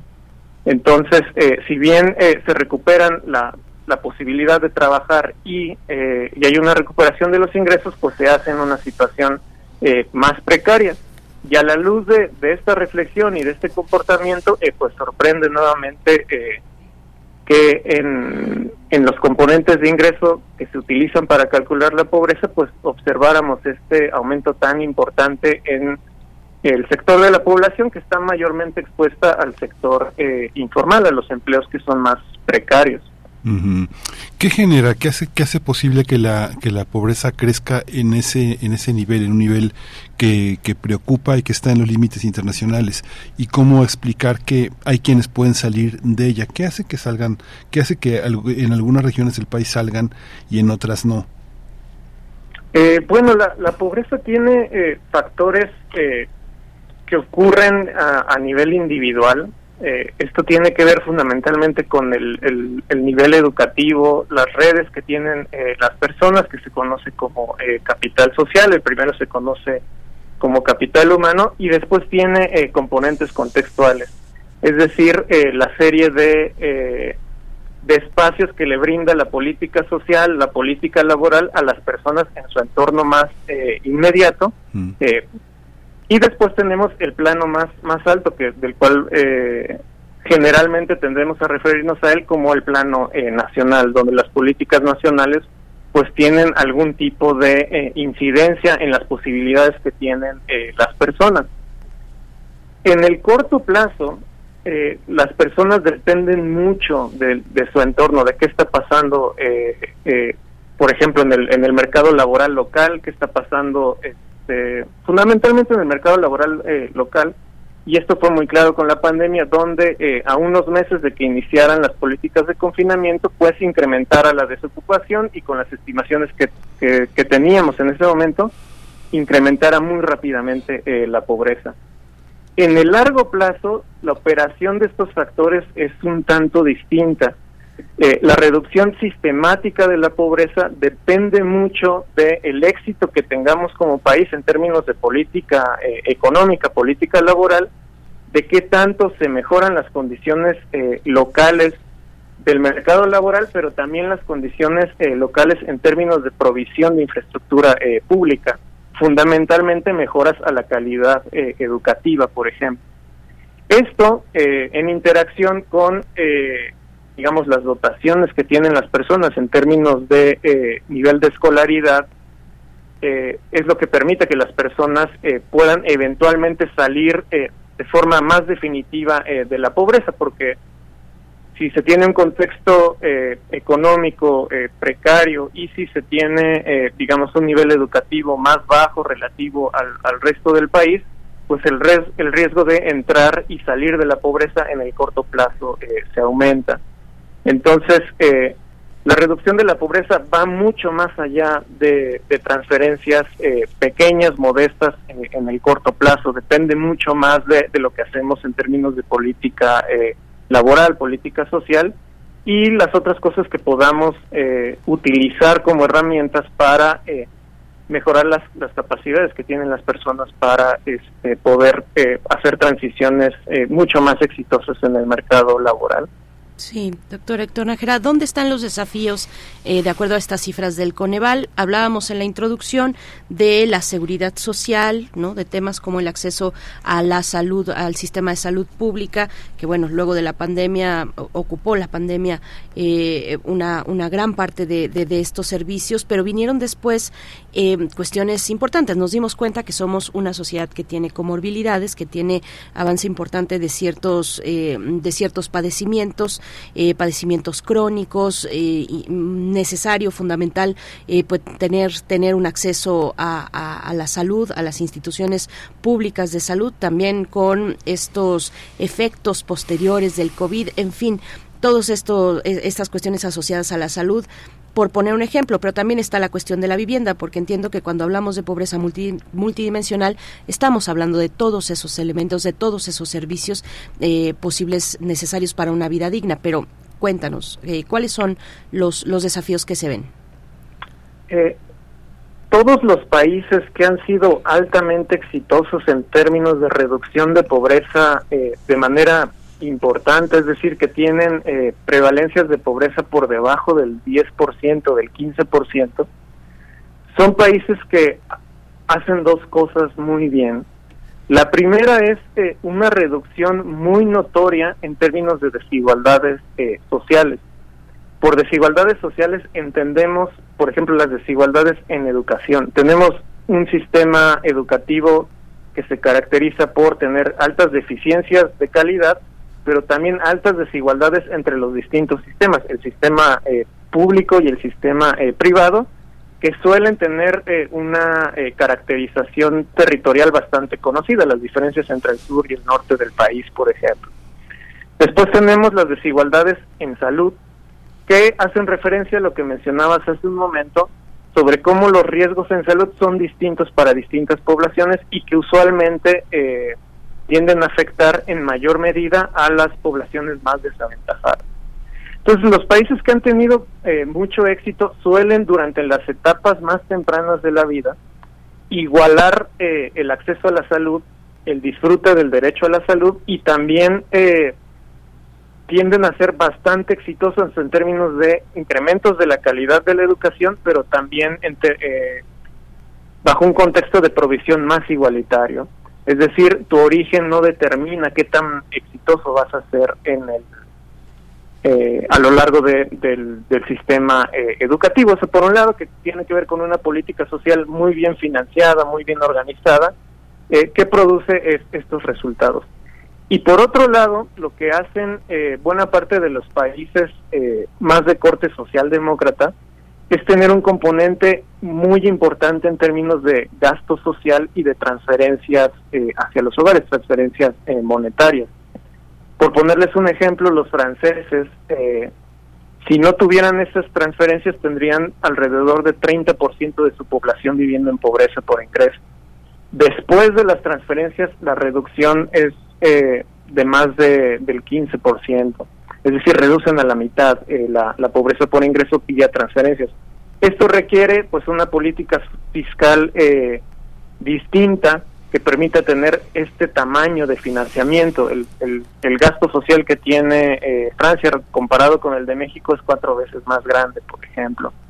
Entonces, queda muy claro que sin estos dos componentes, una reducción eh, sistemática, eh, muy notoria y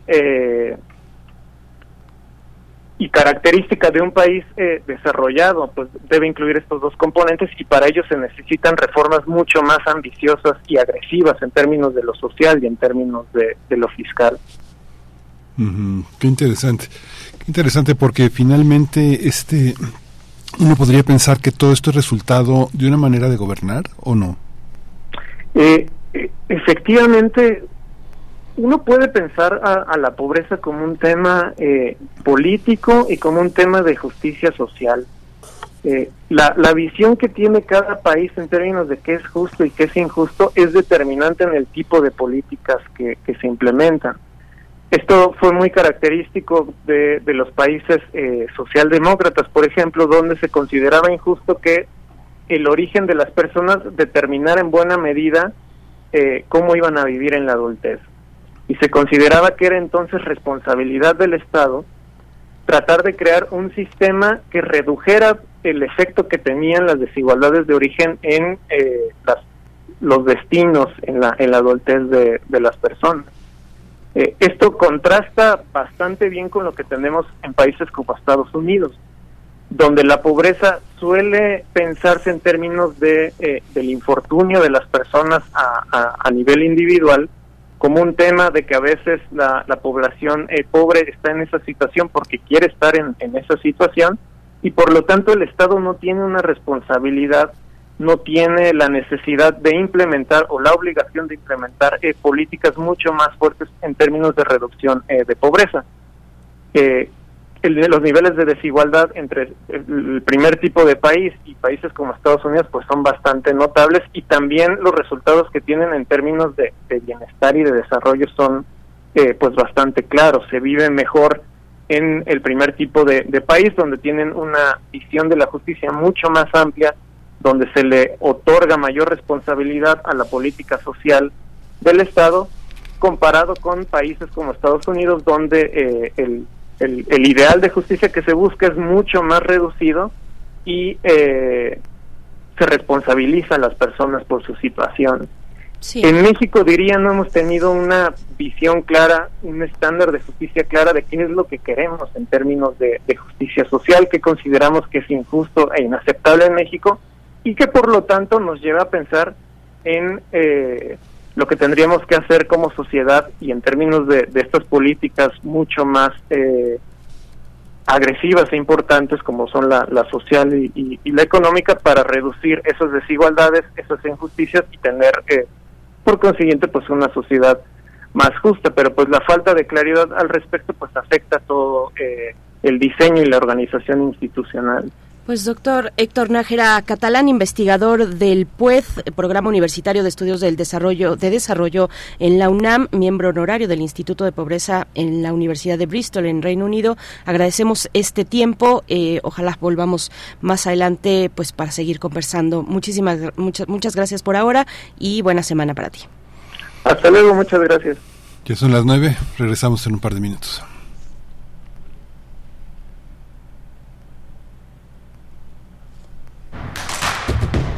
Encuentra la música de primer movimiento día a día en el Spotify de Radio UNAM y agréganos a tus favoritos.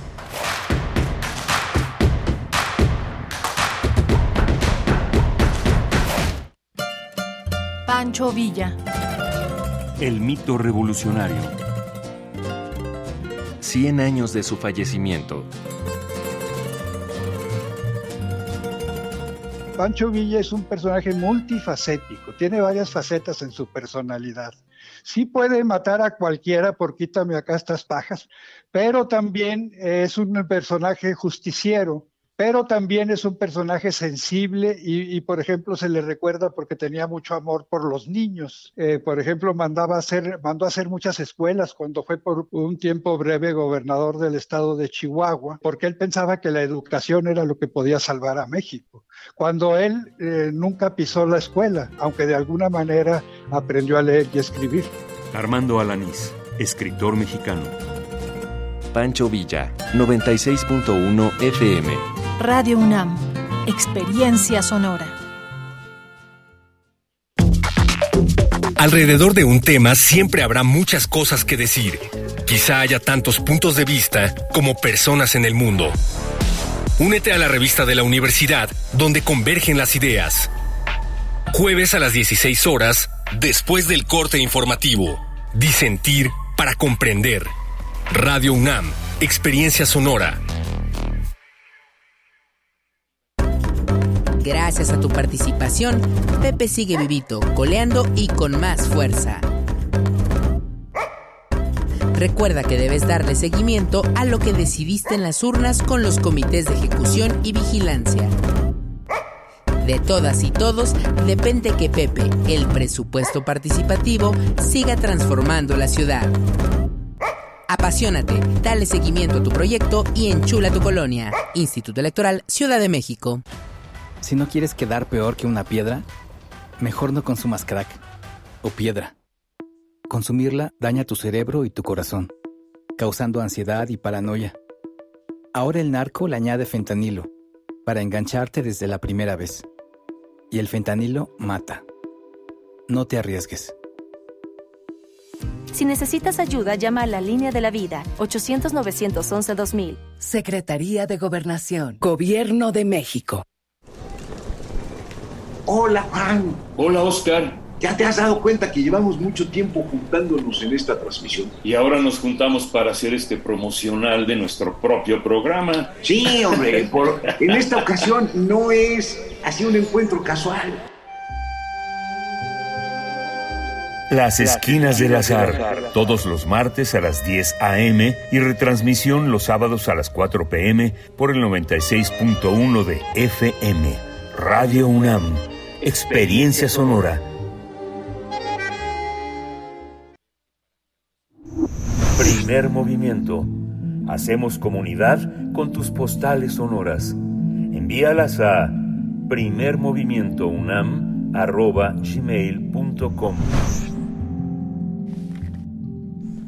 9 con cuatro minutos. Buenos días, estamos de vuelta. Esto es primer movimiento, martes 15 de agosto. Pues sí, volvimos ya después del corte rápidamente con ustedes para mm, dar paso a lo siguiente. La viene la poesía necesaria, pero antes, antes de todo ello, de comentar con ustedes lo que lo que viene en esta hora, mm, saludar también a, la, pues a todo el equipo aquí en cabina. Rodrigo Aguilar en la producción ejecutiva, Violeta Berber en la asistencia de producción. Está Jesús Ramírez, el señor, perdón, Jesús Silva José de Jesús Silva, en la eh, operación técnica de la consola aquí en cabina de FM. Arad Rebollar también nos acompaña y Miguel Ángel Quemain aquí frente a mí en los micrófonos. Miguel Ángel, nos agarraron. Pusiste en la eh, cabina a, Jesús Ramírez porque este, necesitamos un psiquiatra.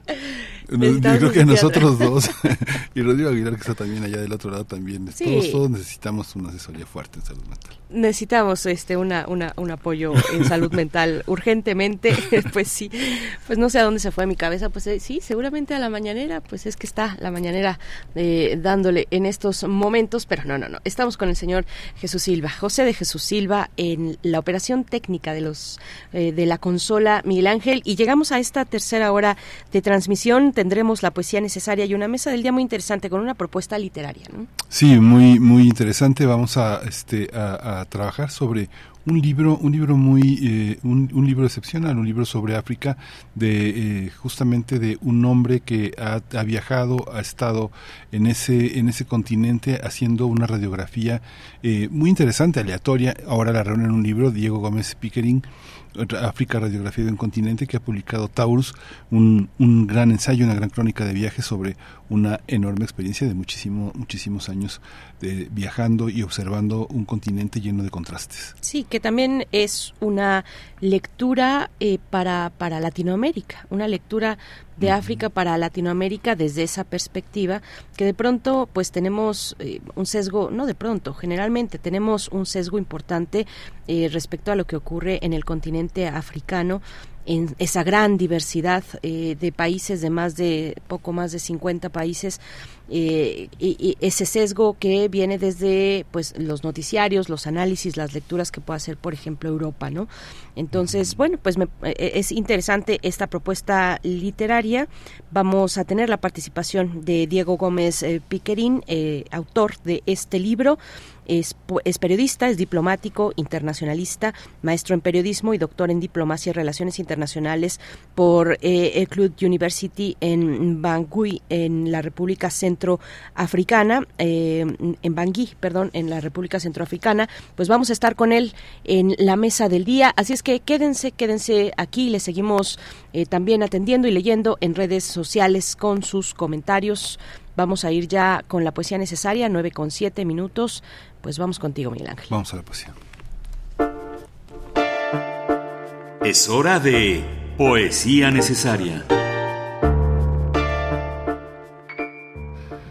Hoy la poesía necesaria está eh, eh, concentrada en el año en el año de la muerte de Ricardo Reis, eh, el año de la muerte también de Fernando Pessoa, que justamente Mario Bujor, que se hizo una traducción muy fina, muy interesante, de dos poemas de Ricardo Reis, uno de 1930 y uno de 1935. Ricardo Reis es uno de los heterónimos de Fernando Pessoa, el gran poeta, el gran poeta portugués que puso a nacer a Ricardo Reis un 19 de septiembre de 1887.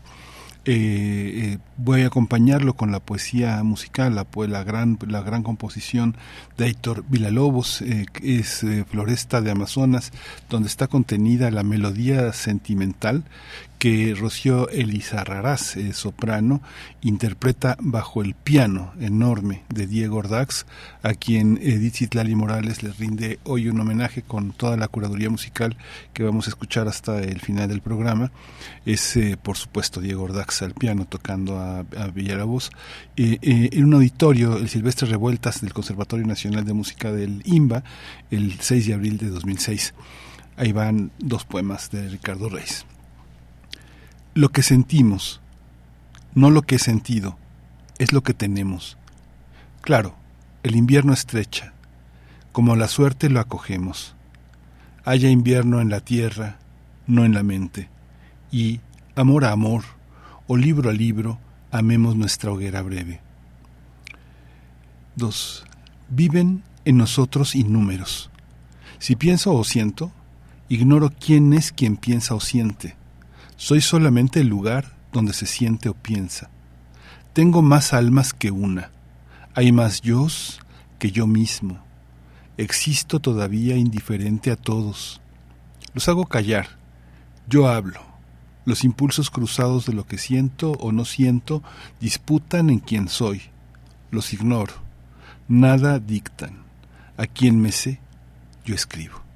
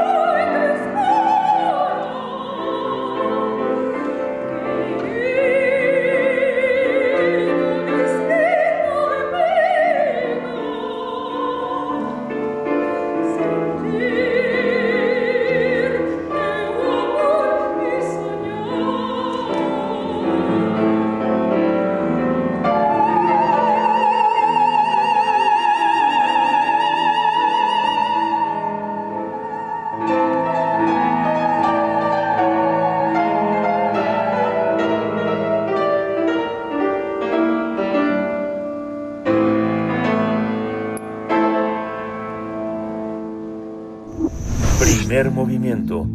Hacemos comunidad con tus postales sonoras. Envíalas a primermovimientounam.gmail.com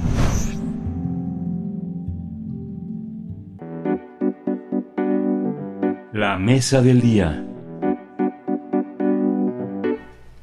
África, radiografía de un continente, es un libro que contiene 21 textos de Diego Gómez Piquerín que intentan abarcar la diversidad de 54 países. Es un libro que invita al lector a internarse en territorios que conforman un mosaico de lenguas, culturas, etnias e historias. Se trata de una aventura por un continente que posee una geografía de contrastes, surcada por desiertos, sabanas, humedades y selvas, humedales y selvas, un continente que es un mundo y una realidad con la que guardamos infinidad de paralelismos y similitudes.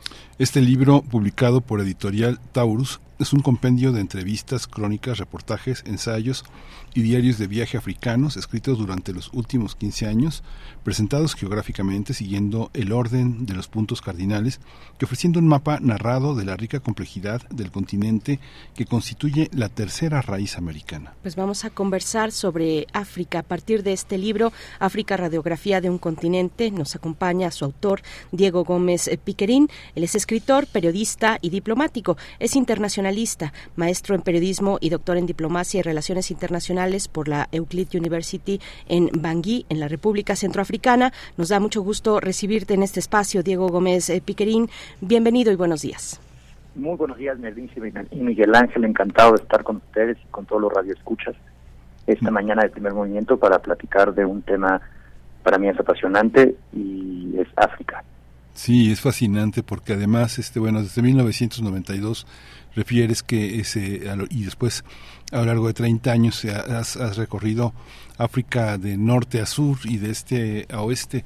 ¿Cómo se recorre África? Sabemos que es un privilegio ser periodista porque a veces cuando eh, estás con alguien, entrevistas, estás en un espacio, te dicen, cuando pase por aquí, por Les, cuando pase por Lesoto, pase a mi casa. Y uno les cumple la palabra, les toma la palabra a todos los que dicen, pasa por mi casa, se las cumple. ¿Cómo ha sido este, este viaje, Diego? Miguel Ángel, yo creo que, por supuesto, como periodista, como académico, como investigador, como diplomático, como viajero, eh, he recorrido el continente desde aquella primera vez, abril de 1992, aterrizando en el aeropuerto del Cairo, hasta mi última visita, esa expedición por la frontera tripartita entre Liberia, Guinea-Conakry y la Costa de Marfil, de la que regresé hace escasos eh, dos meses, eh, saliendo del aeropuerto de Abidjan.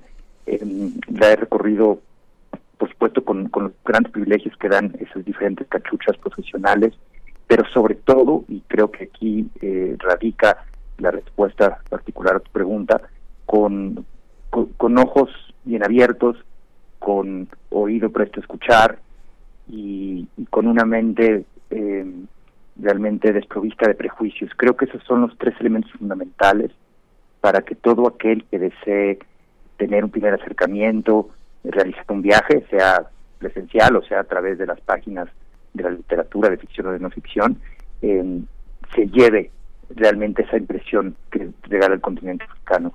Uno tiene que desproveerse de, todos los estereotipos con los que hemos crecido, con los que, hemos visto en el cine eh, o que hemos escuchado en, en la radio y llegar con, con, con una mirada nueva, con una mirada eh, dispuesta a, a, saciarse de lo que ve y, de nuevo con un oído presto a escuchar porque África sobre todo son historias, África no es una, son múltiples Áfricas, no solo los 54, los 53 países que componen eh, políticamente el continente, sino la multiplicidad de pueblos, de etnias, de idiomas que ahí se hablan, eh, y cada una de ellas pues es una historia, y esa, esas son para mí las, las mejores eh, valijas que uno puede traerse de vuelta valijas llenas de historias, de imágenes, de momentos y sobre todo de lecciones de vida que para un mexicano o para un latinoamericano en general, pero en particular para un mexicano, eh, nos, nos conectan también con nuestro país porque hay muchas similitudes, sin duda.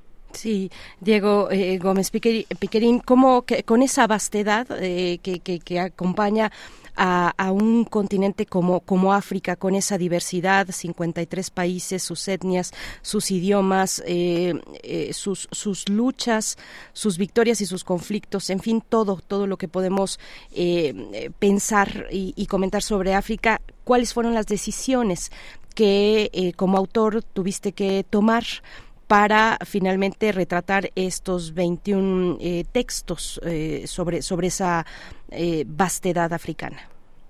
Berenice, yo creo que, que, justo uno de los principales problemas que enfrentamos los africanistas, es decir, aquellos que desde la trinchera de la investigación, desde la trinchera del periodismo, desde la trinchera de la literatura o incluso de los viajes, eh, nos abocamos al estudio y, al conocimiento del continente negro. Eh, el principal reto es, es transmitir que no se trata de algo monolítico. Hablamos de África como si se tratase, o muchas veces lo hacemos, porque es fácil, eh, como si fuese una sola cosa cuando es una multiplicidad, como bien acaba de escribir tú y como trato de reflejar en el libro, de, de realidades. En una de las pasajes favoritos, bueno, todos me encantan, por supuesto, pero en, en, la parte del libro abocada al sur del continente está transcrita una entrevista que fueron, fueron realmente tres conversaciones a lo largo de tres maravillosos días en Maputo, la capital de Mozambique, que sostuve con Mia Couto, un exguerrillero del Movimiento de Liberación Nacional de Mozambique, eh, una de las plumas más reconocidas de la lengua portuguesa, Premio Camões, y el autor por autonomacia eh, del Mozambique actual, eh, en, el que precisamente me permitía la necesidad de, de, romper con esa eh, con esa imagen monolítica del continente y hablar de, las muchas Áfricas que hay. En este sentido, respondiendo a tu pregunta, como autor del libro, el principal reto fue cómo transmitir al lector mexicano esa multiplicidad de imágenes, de situaciones, de personajes y de historias, cómo reflejar esa diversidad siendo respetuoso eh, de las diferencias entre cada una de las historias, cada una de las voces que, que, el libro contiene. Y, la respuesta más sencilla fue por dos vías. Un lado, iniciar el texto después de, la breve introducción con un mapa, un mapa bellísimo, eh, diseñado por uno de los grandes dibujantes que tenemos en México, Pedro Estrujel, Monero, en el que vemos no una primera imagen y ponemos quizá forma a, ese concepto tan abstracto que puede ser África o las Áfricas. Y de ahí un recorrido muy didáctico a través de los cuatro puntos cardinales, del norte al sur, del este al oeste. Y dentro de cada uno de esos puntos cardinales, unas elecciones así, pues muy poco objetiva, eh, pero que creo que para mí es representativa de los múltiples matices del continente, de las luces y de las sombras, eh, de las muchas historias eh, de vida difíciles, pero también de las muchas lecciones de vida positivas que tiene. Ese fue un poco el camino que seguí para tratar de, de ser justo y mostrar al lector mexicano de la manera más nítida posible el mosaico, el gran mosaico africano. Sí, ¿Por dónde empezar a, viajar a África? ¿Cómo empieza, cómo empieza el viaje a África? ¿Cómo, eh, qué, ¿Qué hay que leer? ¿Cómo hay que asomarse? ¿Qué características tiene que tener alguien que va a empeñarse en, en una en una tarea así este se sabe de antemano o este cómo se construye la sorpresa sobre un continente que ha tenido colonistas pues muy relevantes no pues eh, yo creo en este sentido Miguel Ángel que, que todo viaje a África para un mexicano debe de empezar por México. Hay te podría dar miles de respuestas no porque el acercamiento a África se puede dar desde la literatura no de, de los premios Nobel de Naguib Mahfouz ¿no? que representa la literatura de, Egipto, eh, de Coritzi, si hablamos del África del Sur, eh, del más reciente premio Nobel africano en literatura, Abdul Razak Gurna, eh, Tanzano, em, por no hablar de los muchos autores como Ngugi Bationgo, em, si hablamos de Kenia, eh, o José Eduardo Galuza de Angola, que, que, no han sido merecedores o creadores de este gran galardón, pero que por su obra literaria eh, son ya de sobra eh, Nobeles eh, en sí.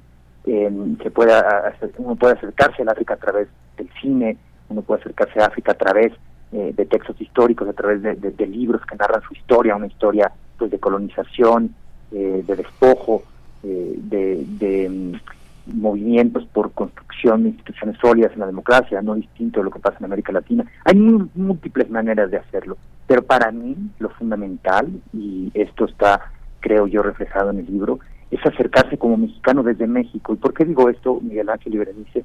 Porque en México nuestra tercera raíz es la raíz negra, una raíz eh, de cierta manera vilipendiada, olvidada, enterrada, eh, y, ante la que nos cegamos, hablamos y se nos cansa mucho a veces la boca de decirlo porque estamos muy orgullosos de ello, que somos los mexicanos, por supuesto, herederos directos de las eh, grandiosas civilizaciones eh, mesoamericanas eh, y que nuestro componente también incluye esa raíz europea al final del día a partir de la colonización y la ocupación española.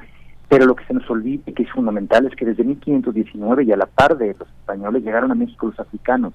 Con Cortés hubo una docena de, de negros africanos, esclavos todavía o libertos, que fueron mano con mano haciendo esa conquista de los pueblos mesoamericanos y que mano con mano también crearon a, a la raza mexicana, eh, casándose y teniendo descendencia con mujeres indígenas. Eh, y esto es algo que se nos olvida, ¿no? Y para mí esa es la mejor manera, la más correcta eh, y también la más bonita, porque se descubre una historia sobre México hasta cierto punto desconocida, de tener un primer encuentro con el continente africano, partiendo de aquí, de nuestro propio país. Sí, eh, Diego, ¿cómo, ¿cómo el periodismo ha constituido también parte de nuestra mirada sobre África? Una mirada que puede ser sesgada finalmente o generalmente vemos a África a través de agencias de noticias europeas. Algunas de esas agencias tienen noticiarios específicos eh, para, para dar cuenta de lo que ocurre en África eh, con sus conductores. No sé si los equipos de producción, pero al menos sí las personas al frente eh, a cuadro de origen africano. Pero, pero finalmente sigue siendo, siguen siendo narrativas periodísticas desde, no sé, desde Francia, desde, desde Alemania cómo, cómo se ha eh, sesgado la mirada, cómo se ha constituido una mirada eh, con, con, esos sesgos o qué sesgos encuentras tú eh, sobre, sobre África desde nuestro horizonte en América Latina, por supuesto, desde México. Hace un momento hablabas de la literatura, del cine, de la música, eh, pero muchas veces ese cine, esa literatura y esa música nos llega, eh, pues, de nuevo, filtrada por eh, miradas ah, anglosajonas o, digamos, voluntades, o, sí, miradas anglosajonas desde donde quiera que se vea. ¿Cómo lo encuentras tú? Berenice, es, muy oportuna tu pregunta y, y, nuevamente certero tu comentario. Desafortunadamente, es una tristeza así decirlo, pero es la realidad que enfrentamos. Cuando eh, consumimos noticias, cuando consumimos eh, productos periodísticos, sean televisivos, sean radiofónicos, sean de, nuevas plataformas de información, eh, pues en un casi 100% de los casos, por no hablar del 99,9%, 99% de los casos en América Latina y sobre todo en México, pues se trata de noticias y se trata eh, de investigaciones periodísticas que tienen una visión eh, eurocentrista, que tienen una visión eh, estadounidense, eh, incluso asiática, pero hay eh, prácticamente nulas visiones latinoamericanas y en particular mexicanas que nos narren la realidad africana.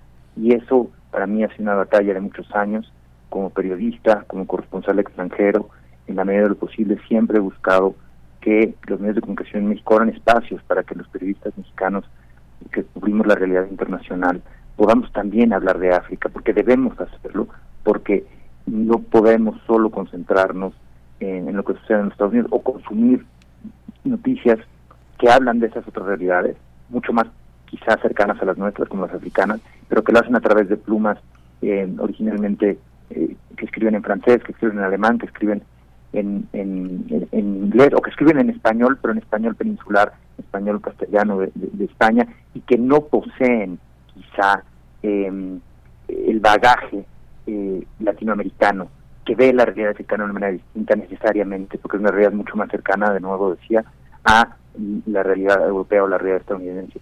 Ahí hay un, un gran nicho de oportunidad, eh, es un espacio que los periodistas que tratamos la realidad internacional eh, seguiremos trabajando, al menos en el caso personal, y será una mejor manera para contar África y para que desde México leamos África con una visión mexicana, que creo que es lo que más nos hace falta.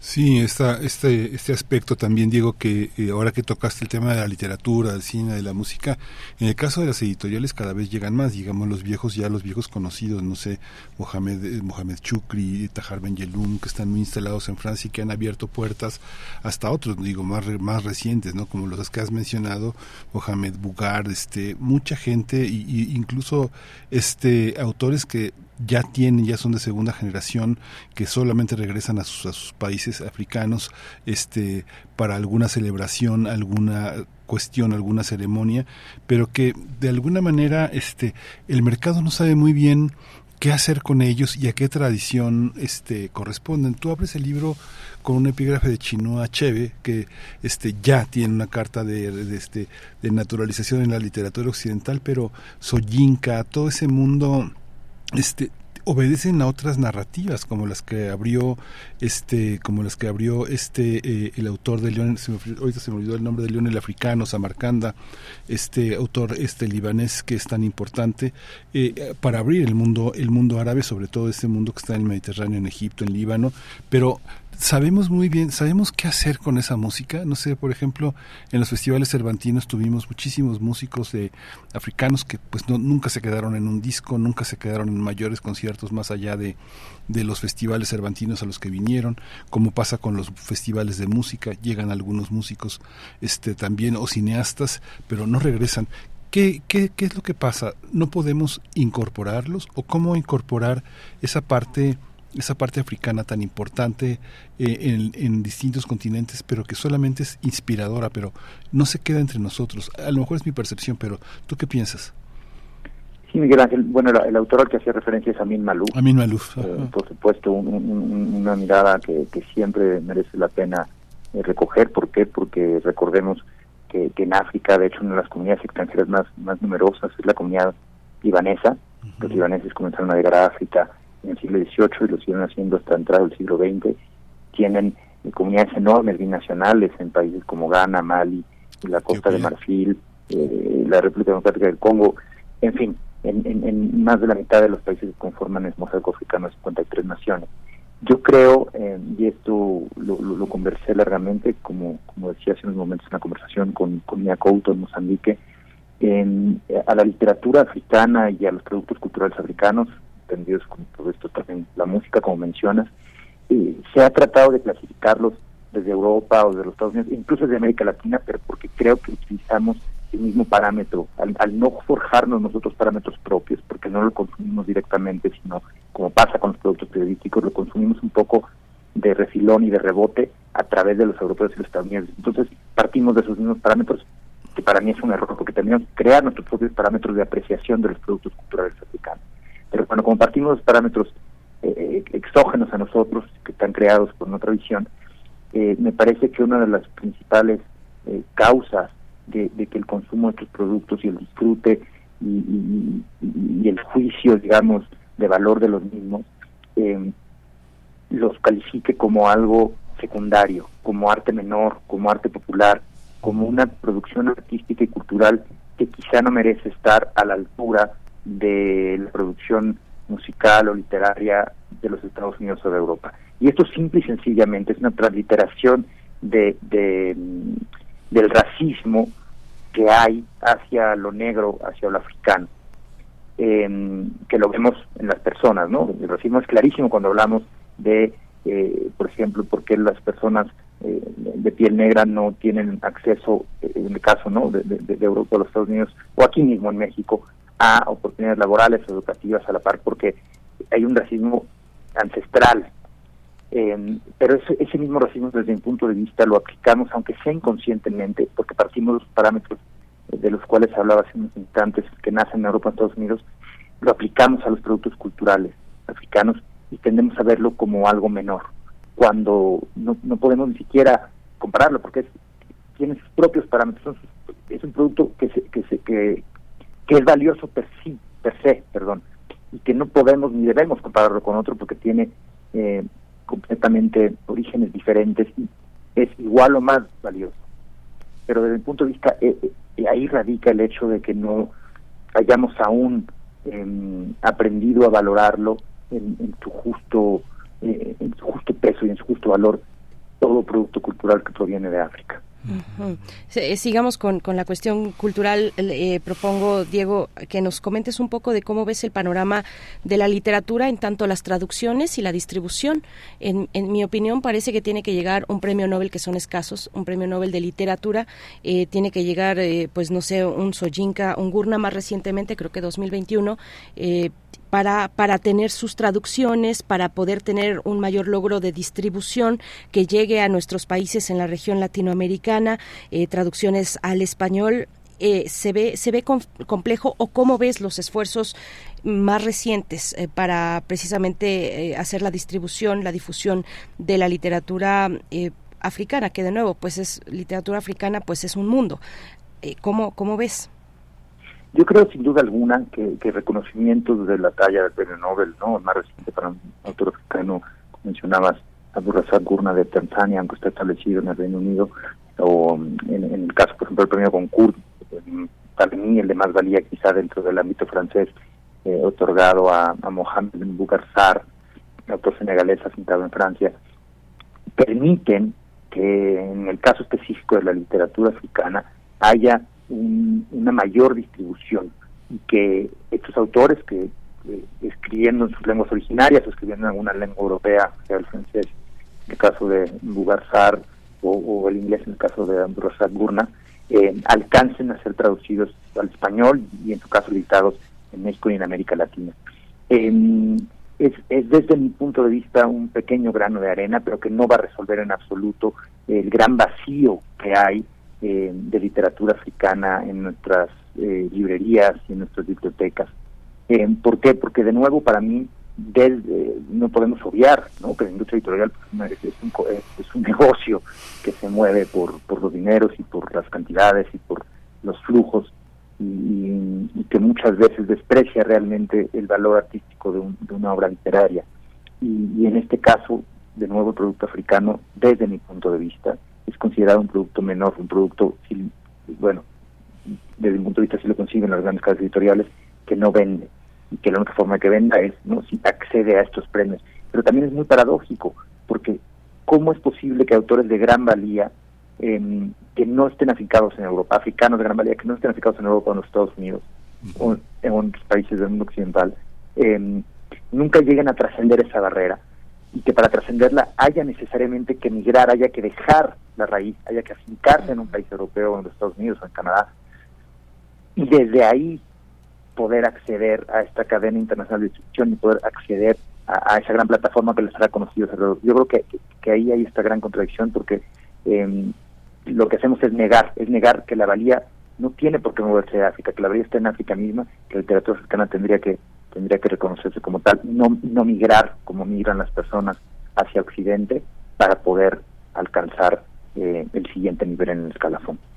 Sí, y cuando llegan, cuando llegan, no sé, este, hablábamos con Hilda Varela, una mujer que desde los años 80 principios ha sido como una, una mujer que ha clarificado todo el horizonte africano y que este cuando uno se asoma por ejemplo a Cabo Verde y se da uno cuenta de la enorme producción editorial no el este todo lo de cuaderno de bitácora esta baile de sol que eh, ha llegado a España eh, crononauta eh, la, la, emergencia de editoriales africanas es muy es muy fuerte pero sí contrasta con toda esa parte que, que, que ahora pones en el libro es muy conmovedor tu epígrafe de inicio porque por una parte está el corazón de las tinieblas con terror terror terror y que era la crítica que, eh, eh, eh, ¿cómo se llama esta novela? Donde las cosas caen, aparte, de todo se desmorona, de Chino Achebe, una novela de los finales de los 50, que Chino Achebe hacía la crítica de ese racismo, de ese racismo radical de, de este, de este Mm, del corazón de las tinieblas como parte del racismo anglosajón, cómo están juntos, ¿no? Como una, una parte que todavía después de tantos años, después de más de 70 años, siguen juntas, este eh, Diego, ¿no?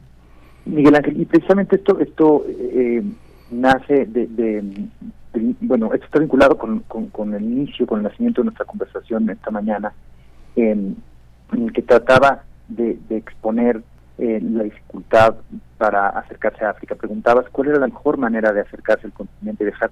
Y, mi respuesta fue eh, ir desprovistos de prejuicios, ir con los ojos bien abiertos, dispuestos a ver y absorber todo lo que vamos a escuchar con, con un oído realmente eh, prístino. Y esto está directamente vinculado con lo que mencionas ahora, porque desafortunadamente lo, siempre que nos acercamos a África, desde México, de otras trincheras, pero hablando de nuestro caso, nos acercamos con esos prejuicios, quizá de manera involuntaria, porque son prejuicios con eh, que vamos absorbiendo a lo largo de nuestra educación musical, literaria, cultural, eh, política, incluso social, y, los internalizamos, y los internalizamos a tal, a tal grado que no nos damos cuenta que cuando nos acercamos a África ya llevamos una lectura prehecha. Y esto para mí es el primer y más grave error que cometemos, porque no nos permitimos abordar la realidad africana y abordar la producción cultural africana eh, con, eh, con ojos nuevos y con, oídos eh, no contaminados. y retomando un poquito la pregunta anterior de Berenice, creo que hay esfuerzos, si hablamos de México, si hablamos de América Latina, en mayor medida de España, sobre todo de instituciones del Estado, principalmente universidades instituciones de educación superior con centros de estudios abocados a África que hacen un esfuerzo importante de traducción. Hay una cantidad de libros impresionantes, sobre todo compendios de poetas, de mujeres escritoras africanas que han, se han sido publicados en los últimos en quinquenio, pero que por supuesto son de distribución limitada eh, y, con un em, objetivo de público muy acotado, em, pero creo que es lo, lo que se debe de hacer, porque no podemos esperar que cada año el Nobel vaya y recaiga en un africano, lo cual es imposible, y no podemos que cada año el Goncourt también caiga en un africano, pero lo que sí podemos hacer es desde el Estado, porque el Estado tiene una responsabilidad, yo creo que los Estados latinoamericanos, pero los Estados mexicanos tienen una responsabilidad de seguir invirtiendo en, traducciones, en traducciones de autores internacionales y en particular de autores africanos, para que el público mexicano amplíe eh, su oferta lectora y, y deje de ser al final día eurocentrista o, enfocada solo en los Estados Unidos. Hay un rol que debe jugar el Estado, que creo que lo ha jugado, pero que tendría quizá que, hacer de una manera más fehaciente y, enfocarse en, promover y en financiar, porque al final del día se trata del financiamiento,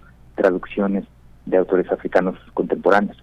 Sí, eh, Diego, y bueno, me quedo pensando en lo que comentabas, que muchas veces esos célebres, muy célebres también, eh, pienso en una Kilmembe, por ejemplo, eh, Chimamanda Ngozi, eh, y, otras y otras eh, plumas y, otros no solamente desde la teoría sino desde la crítica social también que nos han llegado pero nos llegan de pronto gracias a que estudiaron en la Sorbonne o, estudiaron en bueno en alguna universidad inglesa eh, o, viajaron a los Estados Unidos. Eh, bueno eso ahí lo dejo como apunte para lo que quieras comentar por ejemplo, sobre temas de teoría social, ¿no? Pero, pero hay otra cuestión también, la protesta social, la, la, acción, la protesta social eh, actualmente en África, los movimientos, movimientos que desde acá podríamos eh, tal vez eh, definir como movimientos decoloniales, movimientos feministas también. Hoy, tú, en la introducción de tu, de tu libro hablas de África como un continente en movimiento, en muchos sentidos, y hay movimiento, movimiento político también. ¿Cómo, cómo ver esos, esos elementos en la composición o en la, o en la actualidad africana? ¿no? Vemos también como hoy ah, pues hay imágenes donde se, se rechaza la injerencia eh, francesa, por ejemplo, ¿no? En, Níger lo estamos viendo, pues también con una situación política muy complicada de un reciente golpe de Estado, de una junta militar eh, que está que está ahí, eh, bueno, pero pero del otro lado también el intervencionismo occidental que ha sido criticado y, y me parece a mí que ahora con mucha fuerza desde el continente africano. ¿Cómo lo ves tú? Yo creo que es algo que, se puede, eh, con lo cual nos relacionamos de manera muy sencilla y muy fácil, porque como región del mundo América Latina también ha sido un proclive a lo largo de su historia, aunque es una historia un poco más larga que la africana, y no necesariamente larga en el sentido de, vida independiente, ¿no? La mayoría de, América, de los países de América Latina alcanza eh, la independencia hace 200 años, como si somos países con, con 200, eh, de 200 años de historia independiente, los países africanos en su mayoría pues eh, empiezan ¿no? su proceso de independencia hacia finales de los años 50. Recordemos que ya entrado el siglo XX, prácticamente solo Etiopía, Liberia y el menor medio de Egipto pues eran entidades realmente independientes. El resto del continente estaba de alguna manera bajo un, dominio colonial em, europeo en su mayoría. Em, entonces, aunque, son países más jóvenes, son países que han sufrido o que han experimentado una palabra más adecuada que sufrir, pero que han experimentado un periodo colonial por el, mismo periodo de tiempo, ¿no? recordemos que los portugueses realmente se hacen con la mayoría de, las colonias a todo lo largo de la costa, o sea, desde Senegal hasta lo que es Mozambique y Tanzania, desde el siglo XVI. La presencia europea y de extracción colonialista imperialista data desde el siglo XVI, al igual que en América, ¿no? Entonces ahí partimos del mismo principio. Y eh, de ahí que eh, resuene muchísimo en las voces que salen hoy de África, no solo en el caso de Níger, podríamos hablar de Mali, de Burkina Faso, de Senegal mismo, eh, esta semana y la anterior, Etiopía, en fin, de, muchos eh, países africanos en la actualidad que están están experimentando una nueva manera de relacionarse con, con, con esas eh, esos neoimperialismos digamos. Imperialismo, ¿por qué? Porque es un imperialismo que sea no económico, pero no político, pero sí económico. En el caso de Nietzsche en particular podemos hablar de Francia, pero también debemos, creo, eh, subrayar y hablar de la intervención rusa a través de, de las fuerzas eh, paramilitares del grupo Wagner, que son dos elementos que han desestabilizado a, un país eh, que hace apenas unos años se había considerado un ejemplo eh, económico, social, incluso de, estabilidad, democrática en el Sahel. Entonces, yo creo que lo que pasa con África eh, resuena en América Latina, porque América Latina, y podemos hablar de, de, nuestro país o de muchos países en la región, en, el istmo centroamericano, si hablamos, por ejemplo, de Nicaragua, de Honduras, en el Caribe, si hablamos, por supuesto, de Cuba, en, el que la presencia y eh, la, la voluntad de, de elementos extranjeros de incidir en el curso del desarrollo económico, político, social de nuestros países, pues sigue sigue muy vigente.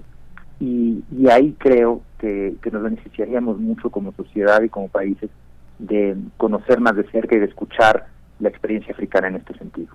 Sí, y es, eh, y es muy interesante también cómo lo, cómo lo plasmas, porque pareciera como un teatro de sombras, como la, impo, como la, pos, como la imposición de una lámina que nos hacía falta para entender a través de las imágenes que ofrece las propias, ¿no? Es algo muy interesante, como mencionabas, muchos de estos autores eh, eh, tienen reseñas, no sé, en The Guardian, en el London Review of Books, en, en Le Monde Libros, en Liberación, pero cuando lo presentas así, eh, uno observa cómo en el caso de nuestra literatura, las literaturas en lenguas originarias que son publicadas en español, no tienen eso, ¿eh? No, nadie, nadie reseña en letras libres o en exos o en los suplementos habituales, Reforma o Universal, no reseñan lo que va apareciendo de una manera tan modesta. Cuando hay ese contraste, por ejemplo, no sé, pienso en esta conversación tan emblemática que refieres con Mia Couto, con esta, esta, este trabajo que hizo con el ciclón y de ahí que le da este, el, el ciclón y de ahí que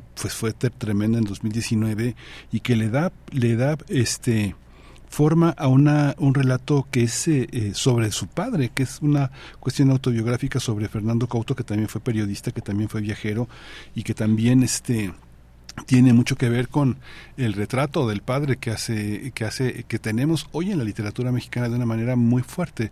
Jorge Volpi eh, este Juan Villoro muchos muchos escritores que están haciendo esa parte es, es, parte de lo que tu libro nos ofrece ahora. Cómo observas eh, desde tu libro ahora a ese México este tal vez ya no no este no haya la, el mismo interés por ahondar en, en este país pero es una es una parte es una posibilidad esa mirada Diego no yo creo que, uno de los eh, propósitos primigenios em, que me llevaron a, a, conformar eh, África radiografía de un continente como, libro y como, invitación a, todos los lectores mexicanos a, echarle una ojeada con mirada mexicana al continente negro eh, fue precisamente eh, ver a México a través de ese viaje, ¿no? Viajar a África, abstraerse y desde allá volver con una mirada renovada.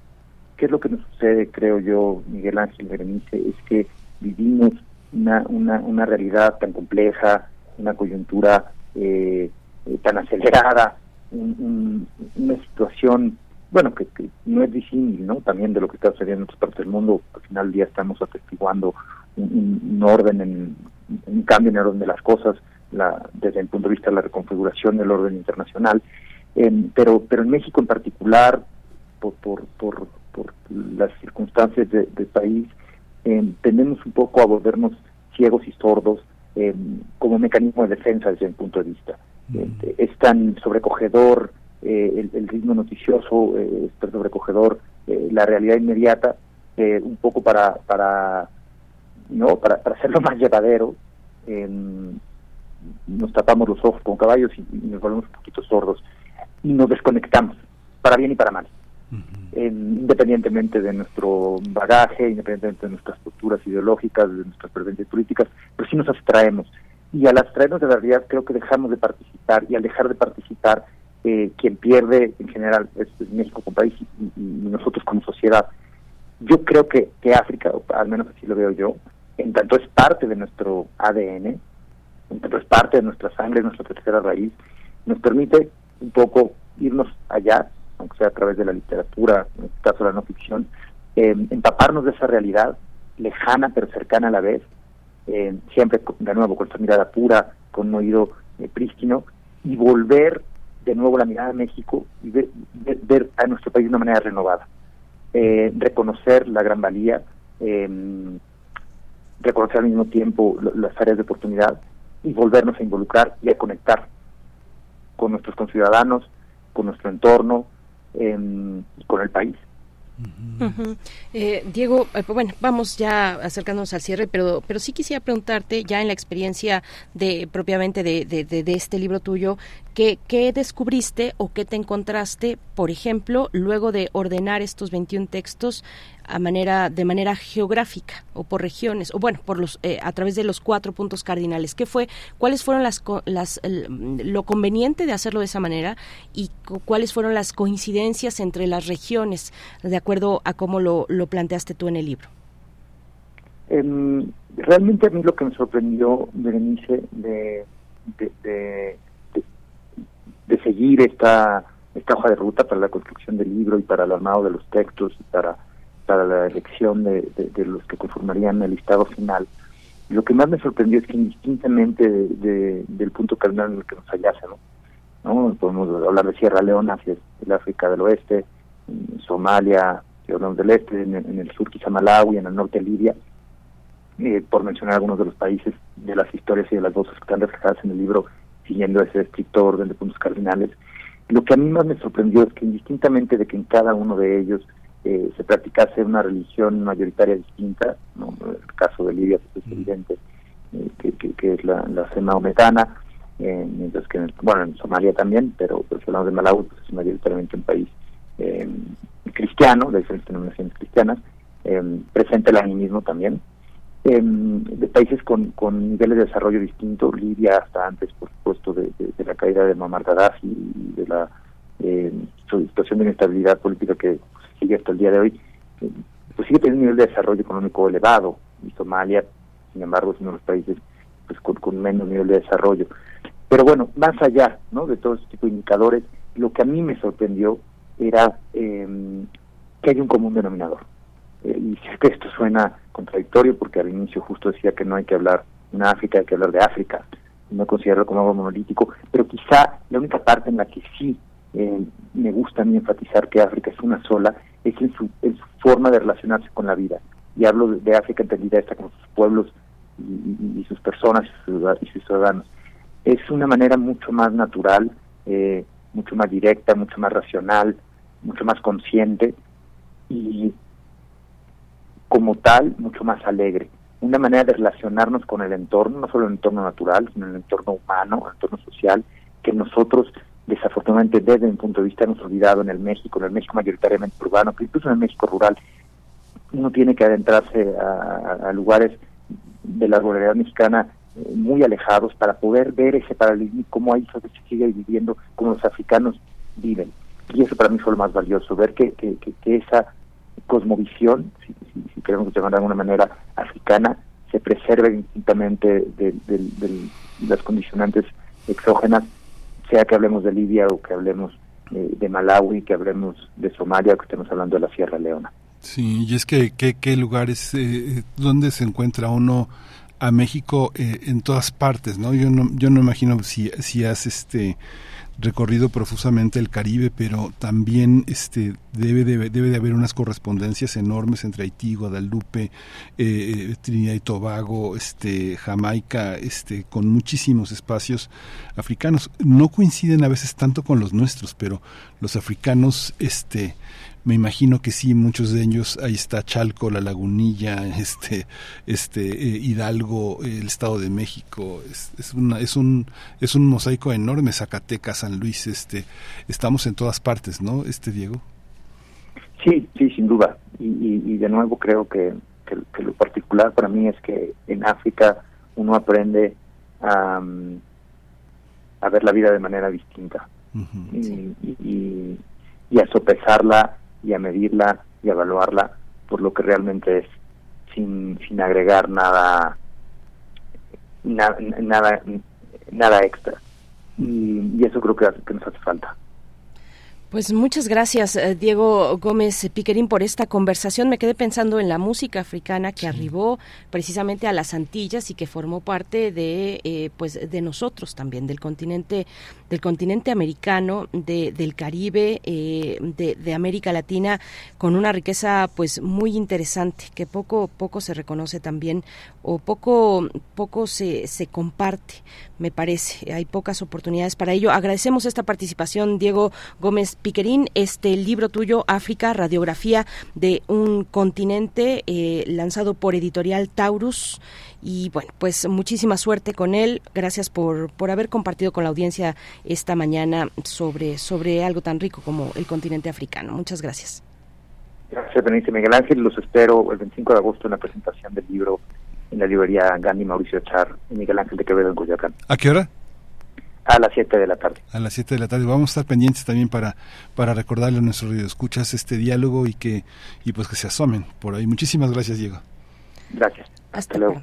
Gracias. Pues nuestros, nuestros amigos del PUIC de la UNAM, escuchando esta conversación que, que tenemos, eh, que acaba de terminar con Diego Gómez, nos invitan al Festival de Cine Africano eh, y nos les preguntan, nos preguntan, ¿te gustaría conocer más sobre el Festival de Cine Africano de Tarifa y cómo se relaciona con la construcción de la identidad y el espectáculo? Pues no te pierdas la presentación del libro Una alfombra roja para África, etnicidad y espectáculo en un festival de cine. Eh, autora, la doctora Eva de Andrés Castro. Es la presentación del libro el día de hoy, el día de hoy, martes 15 de agosto, a las 11 horas, en el auditorio Arturo Warman del PUIC de la UNAM pero se puede seguir la transmisión en vivo por el canal de YouTube del El PUIC también de eh, nuestra casa de estudios. Bueno, pues si están todavía interesados y seguramente sí se quedaron con ganas de seguir en este en esta conversación, pues es una muy buena manera de hacerlo esta mañana 11 horas 15 de agosto en el canal de YouTube del PUIC de la UNAM la presentación de Una alfombra roja para África, etnicidad y espectáculo en un festival de cine de la doctora Eva de Andrés Castro. Miguel Ángel, pues nos vamos a despedir con música. Con música, vamos de la curaduría de Isitlali Morales, vamos a escuchar, eh, vamos a escuchar eh, el vals Capricho de Ricardo Castro, un, uno, uno, de los grandes autores de finales del siglo XIX, y este, este es en la interpretación de Diego Ordax. Así es, con esto, bueno, pues sí, eh, ante el fallecimiento, la lamentable noticia del pianista Diego Ordax, pianista mexicano que en su momento fue titular, pianista titular de la Orquesta Sinfónica Nacional, participó con muchas orquestas, se presentó también en el Centro Cultural Universitario de la UNAM, por supuesto, en música de cámara, hace no tanto.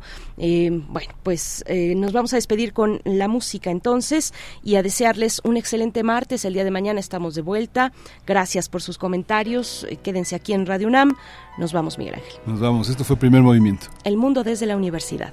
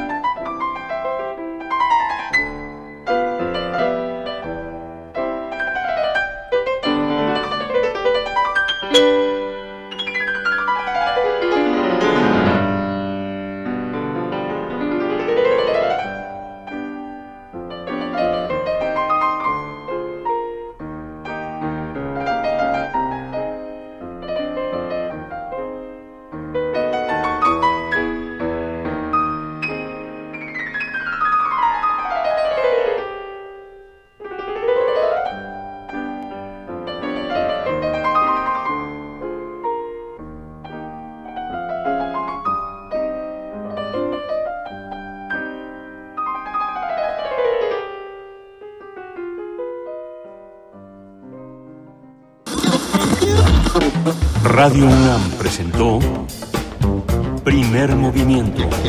El mundo desde la universidad. Con Berenice Camacho y Miguel Ángel Gemain en la conducción. Rodrigo Aguilar y Violeta Berber, producción. Antonio Quijano y Patricia Zavala, noticias. Miriam Trejo, coordinación de invitados. Tamara Quirós, redes sociales. Arturo González, operación técnica. Locución, Tessa Uribe y Juan Staca. Quédate en sintonía con Radio UNAM. Experiencia sonora.